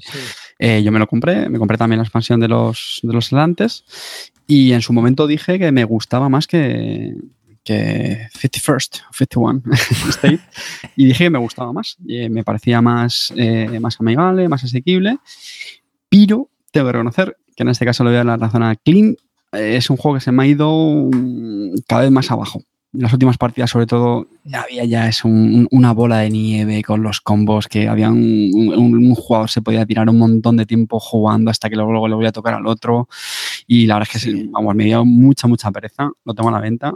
Y, me acuerdo lo que decía Clean del 51, que eso no le pasaba, que los combos estaban más limitados. Y, y luego lo que has dicho de las cartas estas de como de facción es cierto, te, orienta quizá demasiado a la estrategia que tengas que jugar. Y en un juego de 51 es más, más táctico, ¿no? Te tienes que adaptar más a lo que sale. Sí. Así que. Mucho más. Y una pregunta. Y, sobre todo que coges, coges las cartas del mazo común. Tú ves, en realidad, la información es muy poco oculta porque tú ves lo que está cogiendo el otro y lo que tú estás cogiendo, hmm. salvo las cartas ocultas que robes tú por, tu, por tus deals o por, tu, o por tu facción. Entonces, realmente tú sabes lo que, los combos que va a hacer el otro. Es que, es que está súper medido. Me, encanta de verdad que, que está súper controlado. Eh, es un juego que, que hay que jugarlo un poco. Al principio puede, puede parecer mucho, muy bola de nieve, pero pero no sé, me, creo que ha alcanzado la, obra maestra. hombre, le ha echado morro el tío, ha tardado tres juegos y medio en, sacar el juego definitivo. Pero lo, pero lo ha hecho muy bien. La verdad que le ha quedado un juego redondo. A mí, por ejemplo, estoy con Carte, yo el, el Colonos del Imperio lo, lo vendí, lo pulí, no, no acabó de gustarme. Los combos, sobre todo que, que, durara cinco rondas, me parecía infernal. La última ronda era infernal para todos. Y esta no es así. En este está todo más limitado, eh, te vas siempre corto de algo y, las facciones están muy medidas. No sé, si tenéis la oportunidad de probarlo, siempre estamos hablando de la novedad. Este es un juego ya viejuno. Creo que lo saca ahora Edge en español. Aprovechar, pillarlo, porque de verdad es un juego que merece muchísimo la, pena. Eso sí, te tienen que gustar los juegos que haya combates de cartas, facciones diferentes, asimétricos, pero, pero si te gusta eso, yo prefiero jugar mil veces esto antes que echarme un, un batalla del Olimpo, cosas así, que, en realidad te duran más o menos lo mismo. Y es un juego que, que para dos, en, en 45 minutos te lo has pulido y, te queda una sensación brutal de vamos a echar otra porque, porque te tengo que ganar como sea, no sé. A mí había una cosa que, me mató del 51 State y es que un poco la complejidad iconográfica, el, eh, no, no, estaba todo cuadrado con la expansión, unos tokens eran de una manera, en la expansión eran de otra, se mezclaba todo.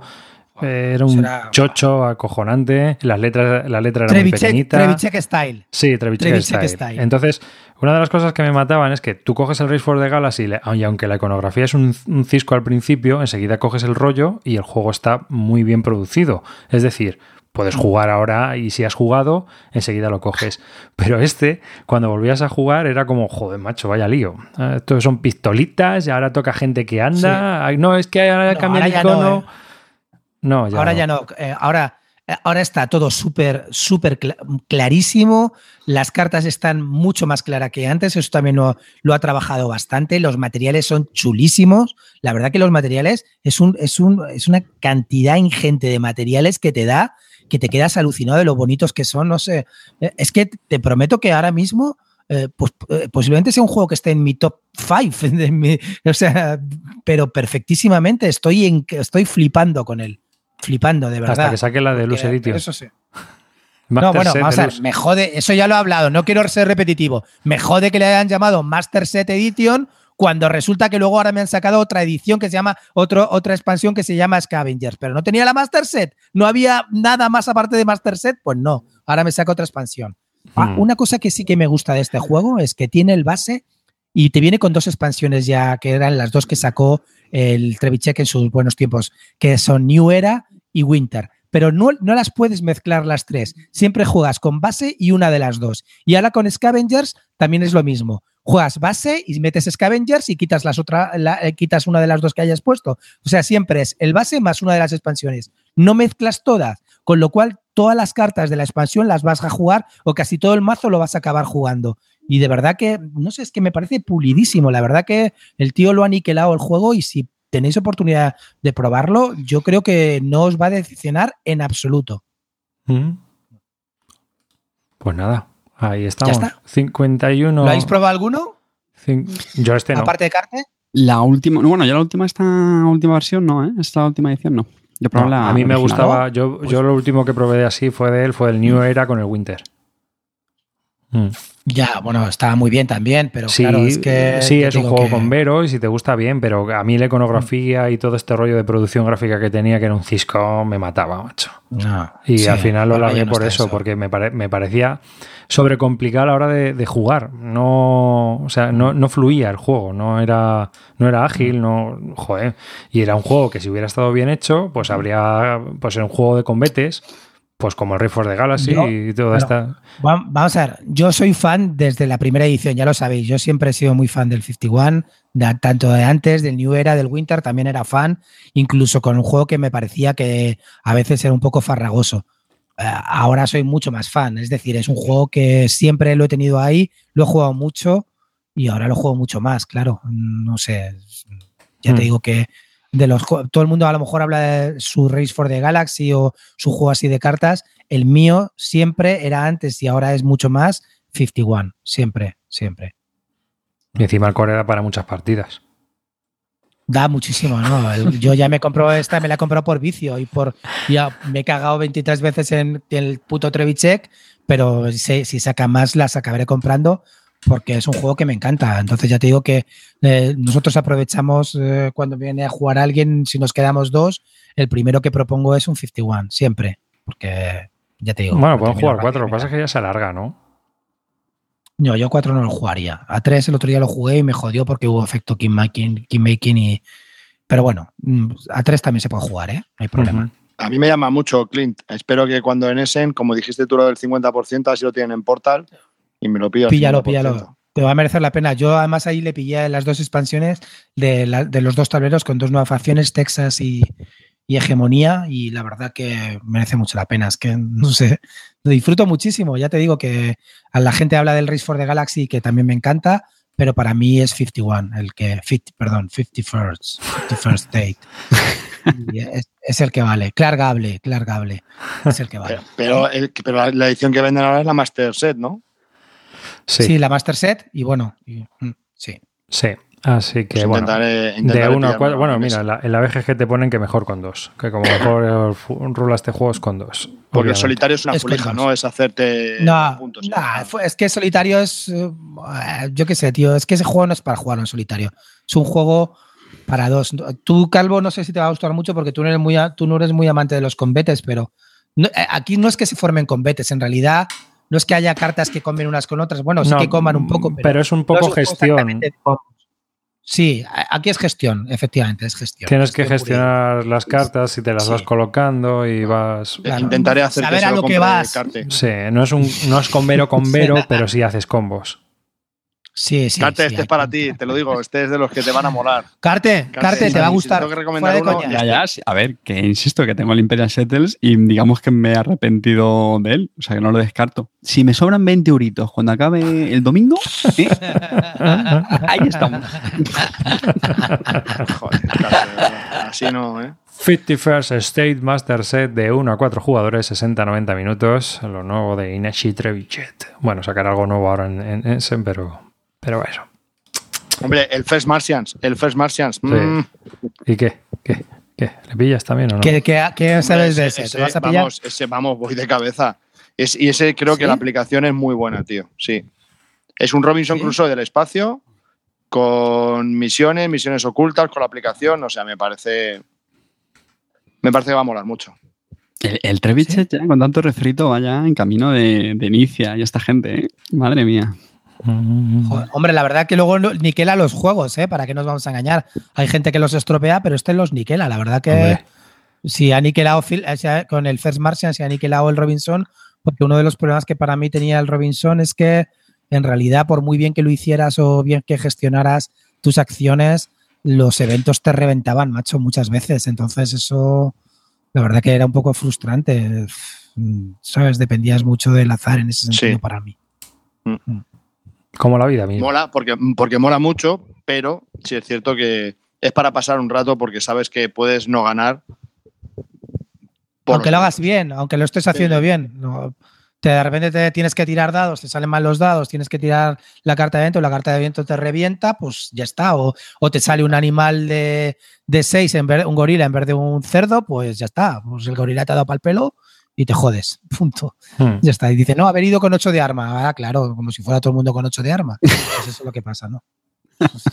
No, es que me hacía gracia. Una vez te- esto- estábamos jugando eso, teníamos 4 o 5 de arma y te sale el gorila que creo que tiene 7, te revienta ahí y dices, y yo, no, que tendríamos que haber ido con 7 de arma, claro. Tenemos aquí toda la partida sufriendo para conseguir 5 y no hemos ido con 7. No me jodas, hombre. La verdad que ese tipo de cosas me daban rabia de este juego. Por muy bien que, que lo niquelaras y que fueras ahí al, a tope con él, pues te fastidian un poco los eventos. Yo creo que la gente mm, no lo juega tanto por eso, ¿eh? porque es un poco frustrante, ¿no? Siempre todo malo. No hay nada bueno, macho. A mí sí me ¿No hay de verdad en la isla nada bueno? Hombre, bueno, aunque sean unos tomatillos, ¿no? Sí, claro, joder. Algo bueno en la vida, coño. Tómate, de huerta. Festifers, Stay, Master Set, Deluxe Edition, Unique Mechanics, uno a cuatro Y de Luxif- jugadores. Y de Luxified. Deluxified, sí. 60-90 edición disco. Eh, 60-90 minutos de duración. Venga, ¿quién, es- ¿quién arranca con el siguiente? Venga, lo cojo yo. Antes, antes de que se vuelva a despertar Paula. Venga, yo quiero hablaros de Warhammer Underworlds Shakespeare o Shakespeare. No sé cómo se Joder, dice. ma- madre mía, madre mía con el agricultor. Qué inglés. No me he enterado de nada, macho. Es que has dicho Bueno. Shakespeare. Al final has dicho Es que Shakespeare. la última palabra es complicada. Shakes- Shakespeare, yo creo que se dirá. ¿no? Sí. Shakespeare. Algo así. Madre, madre mía. Algo así. Bueno, el, nuevo el- juego, el nuevo juego de escaramuzas en tablero, porque es un juego de mesa más que de, de- de- de miniaturas, ¿no? Exactamente. De Games Workshop. Sí, bueno, pero las minis, las minis tienen ahí un efecto importante. Una, un juego de dos a cuatro jugadores en que lo de cuatro, bueno, puede ser interesante, pero yo que está más pensado para, para jugarlo con, con dos personas. Eh, como bien ha dicho David, es de Games Workshop, esa editorial tan eh, denostada en los últimos años, aunque el, el amigo Rivas nos la está intentando vender como que se han reconvertido, ¿no? ¿Arribas o no? Hombre, eso parece, ¿no? A ver, reconvertidos. A ver, vamos a hablar. Estos, Bueno, pues- estos lo único que se han puesto una máscara distinta y son más amigables. Vamos a, a ver las cosas como son. Es decir, sea- son más amables con la clientela. y yo Bueno, creo, porque- más que nada porque tienen ahora una competencia muy brutal y eso... Estos son los reyes del marketing, o sea que han ido probando cosas y bueno, pues pues ah, ah, y ahora les está funcionando mejor esto que es tratar bien al cliente y que, darle un bueno, poco lo que quiere. Que sepáis que los reyes del marketing en su página web, Games Workshop, no Sí. tiene el reglamento de este juego. que Pero lo sepáis. Eso, eso yo creo que es No aposta. No tiene ningún reglamento, ¿eh? eh Case Workshop no tiene ningún sí, el, reglamento. el Ace of Sigmar te lo puedes bajar, pero porque se les interesa. Ah, Ah, amigo. las cosas para lo que nos interesa. Bueno, ya- Obviamente. tema este. Bueno, Que, bueno, ¿por qué va esto? Eh, pues nada, esto está ambientado en, en el universo de Warhammer, que yo creo que es el mismo de Age of Sigmar, es decir, el antiguo, o sea, perdón, el nuevo Fantasy Battle, porque te dicen que las miniaturas las puedes usar ahí. Y nada, pues es un juego de, de pelea de bandas, ¿vale? Un juego de, de arena. Cada jugador lleva una banda, que pueden ser pues 3, 4, 5 o 6 miniaturas. Y nada, pues básicamente es estar ahí en un, en un tablero con hexágonos y pegarse de, leches y sobre todo cumplir unos objetivos.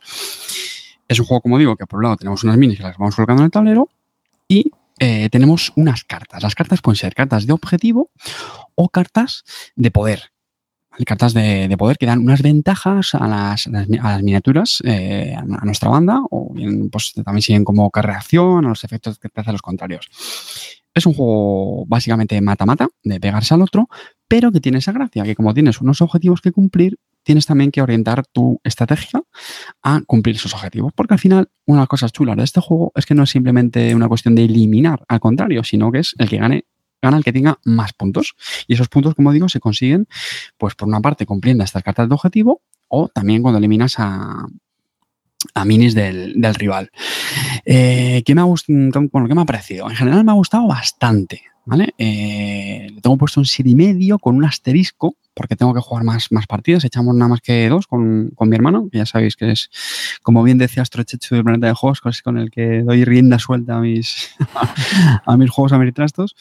Y, ya te digo, en general me gustó bastante. Hay algunas cosas que no me deben de convencer, pero también es verdad que es un juego que hay que darle varias partidas. Jugamos nada más que con las reglas básicas, luego tiene otras reglas más, eh, más avanzadas. Y sobre todo, una cosa muy importante de este juego es que brilla con la construcción del mazo, ¿vale? Es decir, estas cartas que os digo eh, están asociadas a cada banda, pero la gracia de, de este sistema que ha creado Games Workshop es que tú puedes ir comprando nuevas bandas, efectivamente, tenemos que pasar por caja, y ahí cada banda trae su set de cartas. Bueno, el juego base también te trae otro set de cartas más avanzadas y la gracia, como digo, es hacerte una especie de deck building, no es muy complejo, con la que luego vas a jugar la partida. Y pues eso, pues orientarás la, tu estrategia de una manera u otra. Cosas que me han gustado. Lo primero, las minis son absolutamente chulísimas. Son de plástico, tienes que montarlas, eso sí, ojito, ¿eh? con los que no se les dé muy bien estas cosas, aunque yo creo que no es muy complicado. Pero las minis de verdad que son una pasada, o sea, son bastante grandecitas, tienen un detalle impresionante y yo os juro que me pasé la- toda la partida mirándolas porque son chulísimas las, las poses que tienen, el detalle, ya digo, o sea, muy, muy, muy chulas, muy chulas. Eh, luego, es tremendamente sencillo. Hicimos esto de, nada, se trajo mi hermano el juego eh, y nos leímos las reglas. Tienen un montón de páginas de reglas, pero es lo típico porque tiene muchas ilustraciones, tema. Pero las reglas son muy, muy, muy sencillas. O sea, básicamente en tu turno lo que puedes hacer es mover las miniaturas, atacar, cargar y robar más cartas. Ya está, no tiene nada más. El juego es eso. O con los ataques también son muy sencillos, con un dador de ataques, el otro tira dados de defensa, haces puntos de daño y no mucho más. Eh, o sea, que digo que de mecánicas y es muy sencillo. Mm, mola, es táctico, o sea, es el- la simetría de jugar con una banda, con otra, pues eso siempre tiene un, un gran aliciente en estos juegos. Y arribas, no sé si querías decir algo. ¿Dirías que es como el X-Wing, pero en versión Warhammer Ace of Simbar? O sea, haces tu banda con tus cartas y te vas a tener que comprar las bandas para tener las cartas. Como te hacían en X-Wing, que te hacen comprar la nave no sé qué porque ahí viene la carta. Que... Sí, me imagino que sí, en ese sentido sí que te comparten bastante, la verdad. La verdad es que lo tiene todo, ¿no? Cartas, dados, miniaturas, ver, tablero. El, el precio, eh, a mí el precio sinceramente me parece bastante correcto. Es decir, el, el base creo que eran 40 euros, te viene con dos bandas, ya con las cartas y todo 50 eso. va a salir. Otra cosa es que hagan descuento. Sale con sí, 50 bueno, pero- será por eso. Y luego las bandas eran unos veintitantos euros, me parece. Entonces, bueno, tampoco digo que se ha regalado. 22 euros las bandas. Pero a mí el juego base, sinceramente, me parece bastante bien. Y tiene eh, eh, entretenimiento para el rato. Y luego otras cosillas que no me han terminado de convencer mucho. No sé si influye demasiado el azar con el que te tocan los, los- las cartas de objetivo, ¿vale? Porque en el tablero hexagonado que os digo, pues hay unas, hay unas losetas que son los objetivos que están numerados del 1 al 5. Entonces, pues hay cartas que, claro, que si consigues posicionarte ahí, pues te van a dar un, un punto. Entonces, pues mm, dependiendo del momento de la partida, pues a veces estás muy cerca de estos objetivos, otras veces te pillan muy lejos. Si te toca una carta objetivo, de un objetivo, vamos, de, un- de una loseta de estas de objetivo que te pilla muy lejos, pues no te va a servir de mucho. Te puedes descartar de ellas y todo eso, pero bueno, eh, eso es una parte que me, que me gustó menos. Y vamos, no, eh, no mucho más. Tampoco es muy, muy, muy, muy estratégico. ¿eh? O sea, es un poco mata-mata. Es verdad que tienes que sacar partido a las, a las habilidades de tu banda, pero a ver. Lo que digo, ¿eh? por lo menos las partidas que jugamos nosotros, las básicas, era ahí pegarse de leches, eh, posicionarse y tal. Tiene cosas chulas, como por ejemplo, puedes usar apoyos de las minis que están adyacentes a quien estás atacando o al que se está defendiendo. O sea, tiene, tiene, cositas, ¿eh? Y seguramente a medida que vayan sacando más bandas, pues a lo mejor sacan eh, mecánicas nuevas, eh, puedes empujar a las, a las minis, por ejemplo, las vas mejorando con cartas que vas sacando, se quedan permanentes, otras son instantáneas. Está, está bastante chulo, ¿eh? Y sobre todo una duración, que es una partida eh, te dura 30 minutos de reloj, ¿eh? Es muy, muy, muy, muy, muy rápido, muy rápido. Es una serie de acciones en lo que tienes en tu turno, o sea, no es una cuestión de la partida acaba cuando pase esto, no, no son tres rondas, en cada ronda tienes cuatro, cuatro acciones, activaciones se llaman, y ya está, no tiene más. Yo creo que lo van a petar, ¿eh? Mm. Lo van a petar. Y, y eso que Corvus Belli también va a sacar Aristei ahora, que es parecido, del Sí. mundo de Infinity. O sea que hay donde elegir. Este va- parece que va a ser más complejo. Va a ser un juego táctico mucho más complejo de combates. Pero este yo creo que este lo va a barrer. A ver, luego es un juego que, que le sacarán partido, me imagino, en el, en el, en En el el juego competitivo. Claro, exactamente. las Hay ligas. torneos y todo eso en, en tiendas. Y eso, pues al final, hombre, crea comunidad y, y está, le da vida a estos juegos. Yo que vengo de, de Netrunner, que son, es un juego que no se compara en mecánicas, pero sí lo que estoy hablando, en el, el tema del juego competitivo, a mí sinceramente sí me gusta. ¿Por qué? Porque son juegos que en este caso con una caja, con una caja básica le puedes dar bastante partidas y pasártelo bien de una forma muy rápida porque se explica en un volado y con alguien que tengas de visita, pero luego también le puedes dar mucha vida, pues eso, en el, en el juego competitivo, con ligas y cosas así. Eso está bastante chulo. Hmm. Sí, la verdad es que como juego, pues pinta bien. Es un juego táctico. Hoy estamos muy plastiqueros. Sí, sí, sí. Cuando que ibas a hablar de Marcelo de la locura, digo, Sí, "Hala, sí, mira, plástico". mira. Para que haya un poco de todo. Y- Así que nada, muy, muy recomendable, ¿eh? Pues nada, a ver cómo evoluciona también. Esto es como todo el fandom y, y también un poco cómo evolucionan los mundos. Si no la cagan y no hacen alguna trastada, pero vamos, en principio la verdad es que pinta bastante bien el juego. Calvo, ¿este, este lo venden en, en, en Essen? No me suena de nada. Vaya, achis. Me tengo que tachar uno de la lista. Pues nada, eh, termina la ficha. Por nada, hemos hablado de, de Warhammer Underworlds, Shadespire, un juego de Games Workshop. El diseñador no lo hemos dicho, que es David Sanders, de 2 a 4 jugadores y una duración de 30 a 60 minutos. Venga, cartita, Calvito. Bueno, pues yo os voy, a, hablar, vamos a volver al mundo del euro, que sí me he dado cuenta que he jugado a, a un juego un poco viejuno y me lo he comprado recientemente editado por, por Maldito. Eh, os hablo de En el Año del Dragón. Sí, me he comprado un Feld, sí, es el único Feld que me gusta, bueno, no, pero este me gusta bastante y lo quería tener en mi colección y me lo he comprado y lo he jugado con, con mi mujer y otra pareja que no que son algo jugones, pero y la verdad que muy bien. Es eh, el año del dragón de Stefan Feld, de 2 a 5 jugadores. Eh, la nueva edición viene con dos expansiones, que no las he probado, pues solo hemos jugado el juego básico. Y bueno, las reglas son muy facilitas, se explican en 10-15 minutos, se entienden muy bien. ¿Y qué es lo que tenemos que hacer? Pues eh, tenemos que ir contratando a gente para meterlas en nuestros palacios y luego esta gente te va a dar unos beneficios para, o bien puntos de victoria al final de la partida, o bien eh, poder eh, sobrellevar los eventos que hay al final de cada turno. Cada partida se divide en 12 turnos, los dos primeros turnos no pasa nada y al final de los dos primeros turnos no pasa nada, pero a partir del tercero hay eventos que empiezan ya a, ser bastante nazis y van penalizando al último, normalmente siempre es al último. ¿Y que, que, cuál es la penalización? Quitarte un personaje de, de uno de tus palacios. ¿Eso qué te hace? Pues que no te estés preparado para otros posibles eventos que puedan venir. Entonces, eso lo que consigue es que, pues que estés estresado continuamente porque vas viendo todos los eventos de todos los turnos se ven desde el principio de la partida. Entonces tú te puedes como preparar un poco para esos eventos, pero no es tan sencillo, no es tan fácil prepararte. O sea, no vas a salir airoso de todos ellos. O sea, al final uno o dos o tres te van a pillar. Pues lo que intentas hacer es que no te pillen, en, en, al menos que, que, te pillen lo menos posible. Y bueno, a mí la verdad que es una mecánica que me ha parecido muy curiosa, me, me gustó bastante, me encanta la tensión que tiene, que estás ahí sufriendo porque no te pilla a ti, porque ves viendo lo que están haciendo los demás, sabes que te va a tocar, te van a meter el ostión, no hay muchísima agonía en este juego y al final es en, en una hora. La gente con los, con los, que jugué también les gustó. Bueno, de componentes bien, de reglas fácil. La verdad que un encanto este, este Feld es, un encanto. Pues hace que no lo juego siglos. Yo hace no tanto y bueno, ya sabéis que últimamente los, los juegos de Fel no me llaman mucho, pero este lo, lo, tengo porque aparte es el, posiblemente es el Fel más distinto. No sé si aquí el, sí. el amigo Clinito coincidirá. Pero a mí me, me flipa este juego, le, tengo puesto un 9 y creo que se resume en una palabra, es angustia. Angustia, angustia, angustia. quiero, quiero hacer una puntualización a lo, que, a lo que he dicho, que no lo he dicho.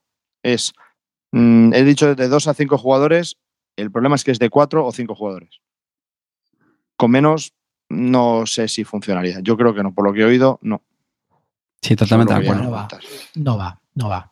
No va ¿no? A, mí, a mí, por ejemplo, fíjate cómo se nota que estamos en sitios opuestos, porque para mí es el FEL que menos, de los que menos me gustan. Bueno, hay FEL que, hay FEL que son basura directamente, como Rialto, Estrasburgo y todo eso, que es para tirarlo a la basura. Pero este es, es, el que menos me gusta, es el más valorado por todos los no feldianos os encanta siempre ponerlo súper bien, pero para mí no es el Fel que más me gusta. Me parece que es demasiado dependiente del orden de turno, demasiado. Tienes que ir al, orden de turno sí o sí.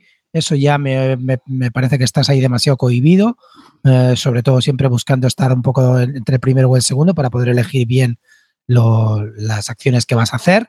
Y luego, es, así, es orden de turno. O sea, tu única prioridad en la partida debe ser el orden de turno. Porque si eliges bien, no te preocupes que la vas a sobrellevar bien. Y, no sé, me parece que es más aburrido, de verdad. Prefiero en el FEL que tienes mil, mil acciones que hacer, puedes puntear de 350 mil maneras, puedes conseguir modificar dados, hacer no sé qué. Me divierte más ese FEL que este FEL que es un poco más contenido, y lo habláis de sufrimiento tal, bueno, pues sufrimiento, tampoco es que pues es una gestión más y punto, que tienes que ir agonizando no sé qué, pues ya está, pero que no, sufrimiento, sufrimiento, sufrimiento, es cuando jugamos a, Terry North, pero esto no se sufre aquí, vamos. Angustia, angustia, angustia. Cuando, expliqué, cuando expliqué el juego, Sí, sí, cuando expliqué el juego le dije que esto ya verás, cuando en la, en la cuarta ronda ya verás la angustia y tal y cual que esto me miraban todos como diciendo, pero ¿qué me estás contando? La primera nada, la segunda nada, la tercera estaban jugando y ya en la cuarta o quinta eh, ronda ya nadie hablaba. Ya estoy mirando, ya estoy mirando lo que dices tú, el orden de turno, que es vital, pero hay que currárselo, claro, y ver cómo coño avanzar en el orden de turno, porque lo puedes modificar. O sea, tú con tus acciones puedes elegir un personaje que te haga avanzar mucho más en el orden de turno. O sea, eso lo puedes, lo puedes medir tú, lo puedes controlar tú. O sea, no es aleatorio, Clint. Y eso está muy bien. Y eso hace que vayas primero o último. Eh, eso me parece brillante. Y los eventos que los vas viendo y sabes que te van a venir, que no estás preparado, que necesitas coger eso, y el que va delante de ti en orden de turno coge y te quita la loseta y te jode y sabes que te vas a comer la hostia tú. Tú lo has dicho, el que va delante de ti en el orden de turno. Si es que pues haber, pues haber apretado el culillo y haber avanzado. Claro, haber, ido con arma. Haber ido con arma 8, como me decían a mí, haber ido con arma 8. haber cogido un personaje que, que, tenía mucha más influencia para avanzar, aunque no lo necesitases. Pero claro, es que esa es la historia, tío. Esa es otra de las gracias del juego. A mí me parece que es un, grandísimo juego.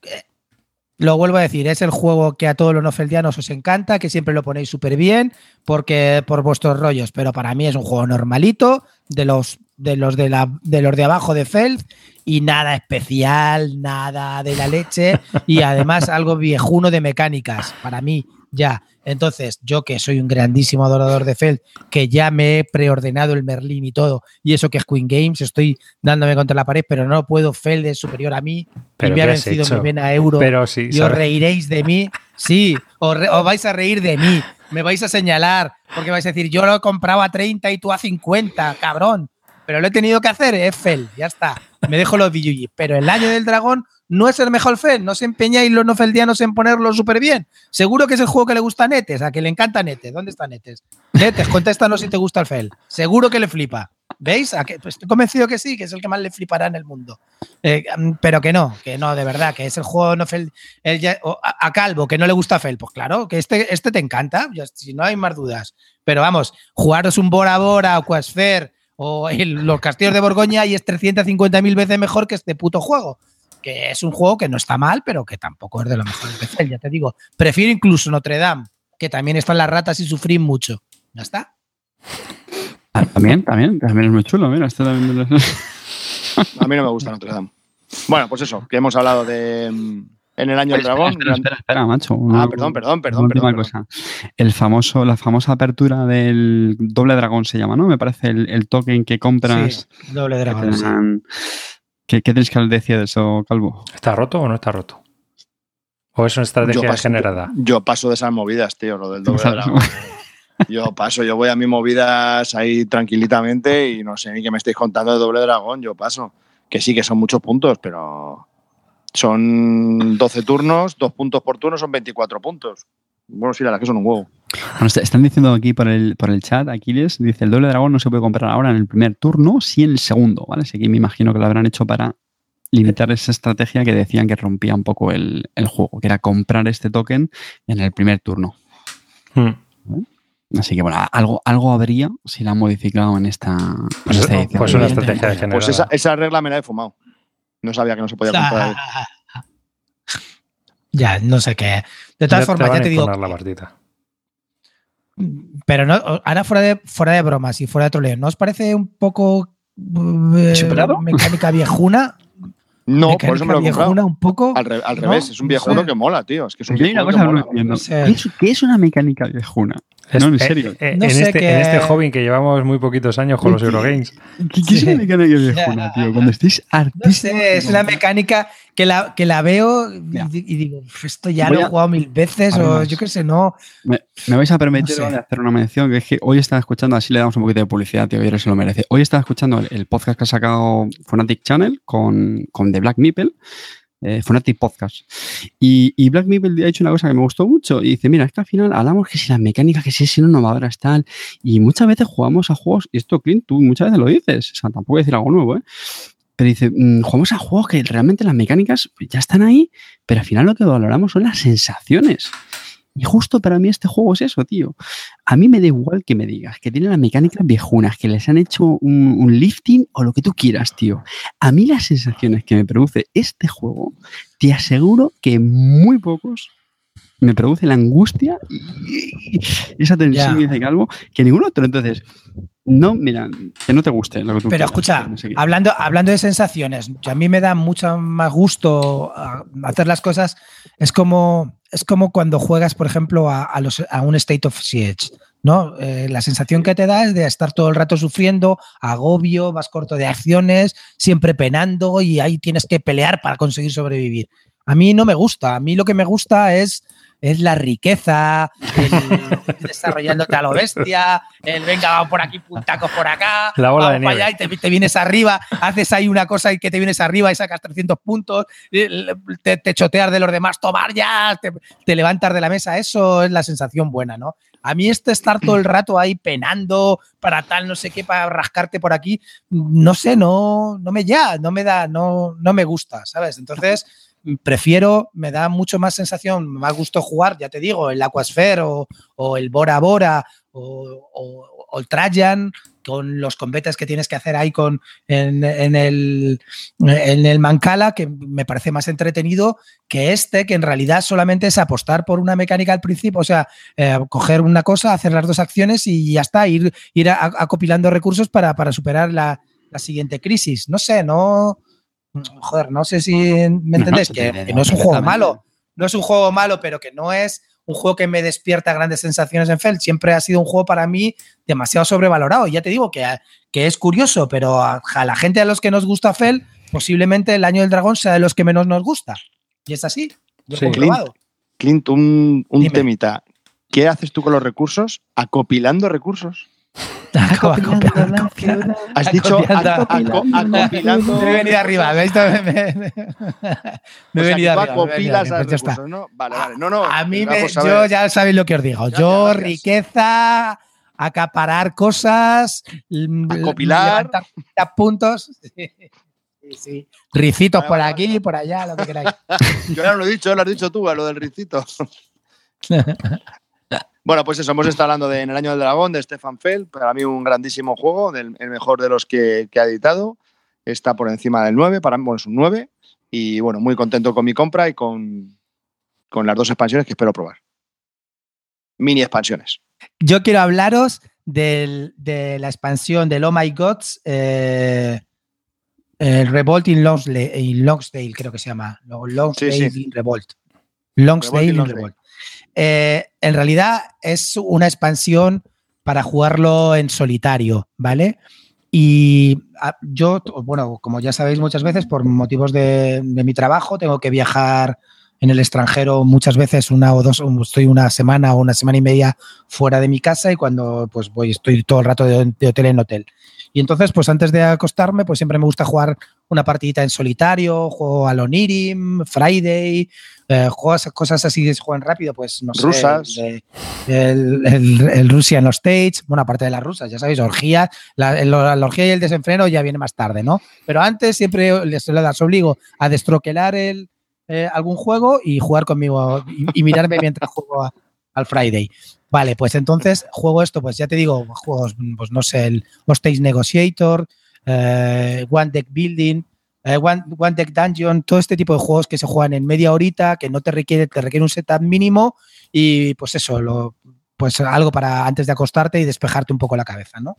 Y no jugar en la tablet, pues, por no estar todo el día ahí con el tema de las pantallitas. Entonces, pues esto, siempre busco este tipo de juegos así rapiditos y con setup fácil. Y este lo compré precisamente por eso. Todo el mundo habla, el Oh My God es un juego que pues cortito, que no está mal para jugar así cuando no te quede nada más que hacer y tal, pues, en un campamento scout, ya sabéis, siempre es el típico juego que recomiendo en un campamento scout, que no he ido hace 20 años, pero lo recomiendo y, ya está. Pero esta expansión en solitario tiene un, modo campaña y la verdad que es brutal un solitario buenísimo. Calvo, te va a encantar. Este sí que te lo recomiendo. No te compres el Valle, el Valle de los Reyes, el Valle de los Reyes no te lo compres porque no tiene el solitario, es una basura. Este está muy bien para jugarlo en solitario y tiene una cosa que es como, tiene como eh, cinco capítulos que en realidad son siete. Eh, y cada capítulo tienes que hacer una combinación que tienes que tratar de superar. Tienes que al final del capítulo eh, tienes que conseguir una serie de recursos y una serie de puntos. Y la verdad que es un vicio brutal. He conseguido superar el primer capítulo y el segundo llevo ya siete partidas y aún no he podido superarlo. Y estoy viciadísimo y con ganas de seguir jugando. Entonces, eh, ya os digo, no tiene nada más, es un juego, es, el típico juego de los que mola, tiene, tiene bastante azar, pero hay mucho robo de cartas y con el azar pues se puede mitigar porque tienes que estar todo el rato robando cartas y descartando. Eh, todo el mundo me dirá, sí, tiene mucho azar, sí, hay azar, claro, como, como en cualquier juego de cartas que robas y a ver lo que te sale. Pero la verdad que la mecánica que tiene es muy entretenida y muy euro.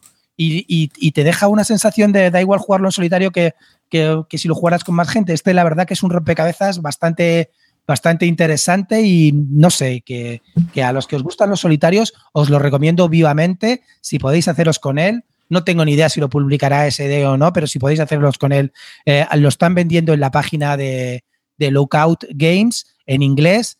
Tampoco tiene mucho texto y la verdad que además te va añadiendo un modo historia que es curiosísimo y, y, además te vas creyendo lo que, lo que va contando. O sea, te mete incluso la mecánica, te la, te la traza con una pequeña historieta que, está muy bien, muy bien enlazada y, oye, me ha sorprendido el juego muchísimo. Ya os digo que de los solitarios que he jugado últimamente, así rapiditos, este, vamos, la semana que viene me voy a de viaje otra semana y media y es el primero que me voy a llevar. Estoy encantado de jugarla. Para mí tiene una pequeña pega y es que viene en, la, caja ya del Oh My God era muy pequeña y esta caja que viene es aún muy estrecha y, generalmente si tienes que enfundar y tienes que enfundar las cartas porque se baraja muchísimo, la verdad que no, no te cabe. No sé cómo no, no han pensado en hacerlo todo, meterlo en una caja grande, una Master Set Edition o algo de eso. Y, y la verdad que me da un poco de rabia porque no, no, encaja bien todo. Para guardarlo no os lo puedes guardar. Tienes, yo lo he metido al final en una caja de estas de, de, pues, de, las de Magic y tal, lo he tenido que meter porque no, no te cabe bien. Pero bueno, y, ahora en, en ese van a sacar la segunda parte del solitario que Calvo me va a traer. Ya aquí lo estoy obligando a que me lo traiga. Solo si está la primera parte. solo si está la primera parte. la primera parte que voy con la maleta Gracias, Carte, gracias, gracias. que de todas formas, yo os digo que la primera parte se puede conseguir en la página de Lookout Game por 13 euritos, la tenéis en casa, que es lo que me costó a mí y a Yol, que me dio el aviso. Así es que si tenéis la oportunidad, jugarlo porque es muy, muy entretenido como solitario. Ya os digo, azaroso, pero pues eso, que cumple para mí el cometido que yo le pido a un solitario cuando estoy de viaje. Así es que si tenéis esa oportunidad, jugarlo. Muy recomendado. Pues nada, Ahí queda esa recomendación. Por cierto, Clint, por cierto, Clint, antes de, cerrar, ¿no habrás jugado al Port Royal con la expansión para el solitario que parece que es algo parecido a esto? Sí, pero es, más divertido esta. La del Port Royal no está mal, me la pillé también el año pasado, pero es más divertido esta. ¿Pero ese solitario también funciona? Sí, sí, pero funciona, esta, esta funciona mucho mejor el solitario. Y sabes que han sacado otro juego muy parecido que sale en Essen que me voy a pillar por 10 euritos, Tybor del de Baumeister o algo así. ¿No lo conocías? Eh, no, que vas a pillar, no, que nos vas a pillar. Vale, Habla en plural, ¿eh? Somos, somos una unidad. Somos una unidad. vale, vale. Si es de ese tipo, sí. Yo me estoy muy interesado. Ese tipo, ese tipo de solitarios, ya os digo. Pero échale un ojo, Tybor. T-Y-B-O-R. Tybor. ¿Vale? Échale un ah, ojete pues y, ya me dices. T-Y-B-O-R, ¿no? B-O-R, eso. Bueno, pues nada, ya arriba, ya puedes despedir el, Bueno, pues nada, hasta aquí este podcast. Hasta aquí este podcast de Bislúdica. Gracias por escucharnos. Si crees que esto merece la pena y puedes, pues ya sabes que tenemos un Patreon para que nos puedas apoyar. y bueno, pues seguir mejorando esto en lo posible. Que no somos profesionales, no, no ganamos un sueldo con esto, y, pero sí tenemos gastos. Y bueno, pues un saludo de David Arribas y hasta el próximo programa. Clean. Bueno chicos, muchas gracias por escucharnos. Eh, estamos en la semana previa a Essen, todos estamos muy nerviosos. Desafortunadamente este año no voy a ir, pero tenemos a nuestros dos colaboradores estrella que nos van a tener todo informados allí. Y la verdad que es una semana de nervios, todos los jugones estamos esperando ya que llegue esta semana. Es la semana más importante del año para nosotros. Disfrutémosla entre todos y, y la verdad que siempre que viene Essen es un gusto las novedades llegan, la ansiedad por pedir los juegos. Esto es la gracia de la afición. Joder, es lo, bonito que tiene. Disfrutémosla entre todos y hagamos, pues esto, que sea más, más chulo todavía. Y nada, esperemos que vuelvan y que nos cuenten las novedades, estamos ansiosos de, de oírlos. Así es que nada, dan que en familia y nos vemos en el próximo episodio. Mozuelos, muchísimas gracias por escucharnos y por estar ahí, sobre todo los Patreons por apoyarnos. Os prometo que en el próximo programa me vais a ver guapo, guapo, guapo. No sé cómo lo vamos a hacer, pero ahí queda eso. Un besazo y recordad, sed felices. Bueno, pues nada, pues muchas gracias por escucharnos, por estar en el YouTube ahí hasta altas horas de la noche y aportando chorradas y cosas de esas, que siempre molan. Y gracias Amarillo por estar ahí de Community Manager dando ceras a todo el mundo. Y bueno, a los Patreons y a todos los que nos escuchan y se descargan los podcasts. Y decir que nada, que es la semana de las Navidades anticipadas para mí, porque nos vamos a, Essen. Estoy bastante emocionado. Y bueno, seguro que tendremos mil anécdotas que contar, buenas, malas, divertidas y más divertidas. Entonces, bueno, solo espero pues haberte venido a normal, que solo espero eso, que espero que venga el próximo programa para contaros todo y con mucha ilusión y, y espero no dejarme el sueldo entero en, en. Vamos, pero si me lo tengo que dejar, me lo dejo. Esto es lo que hay. Para una vez que voy, pues nada, que nos vemos chicos, chao.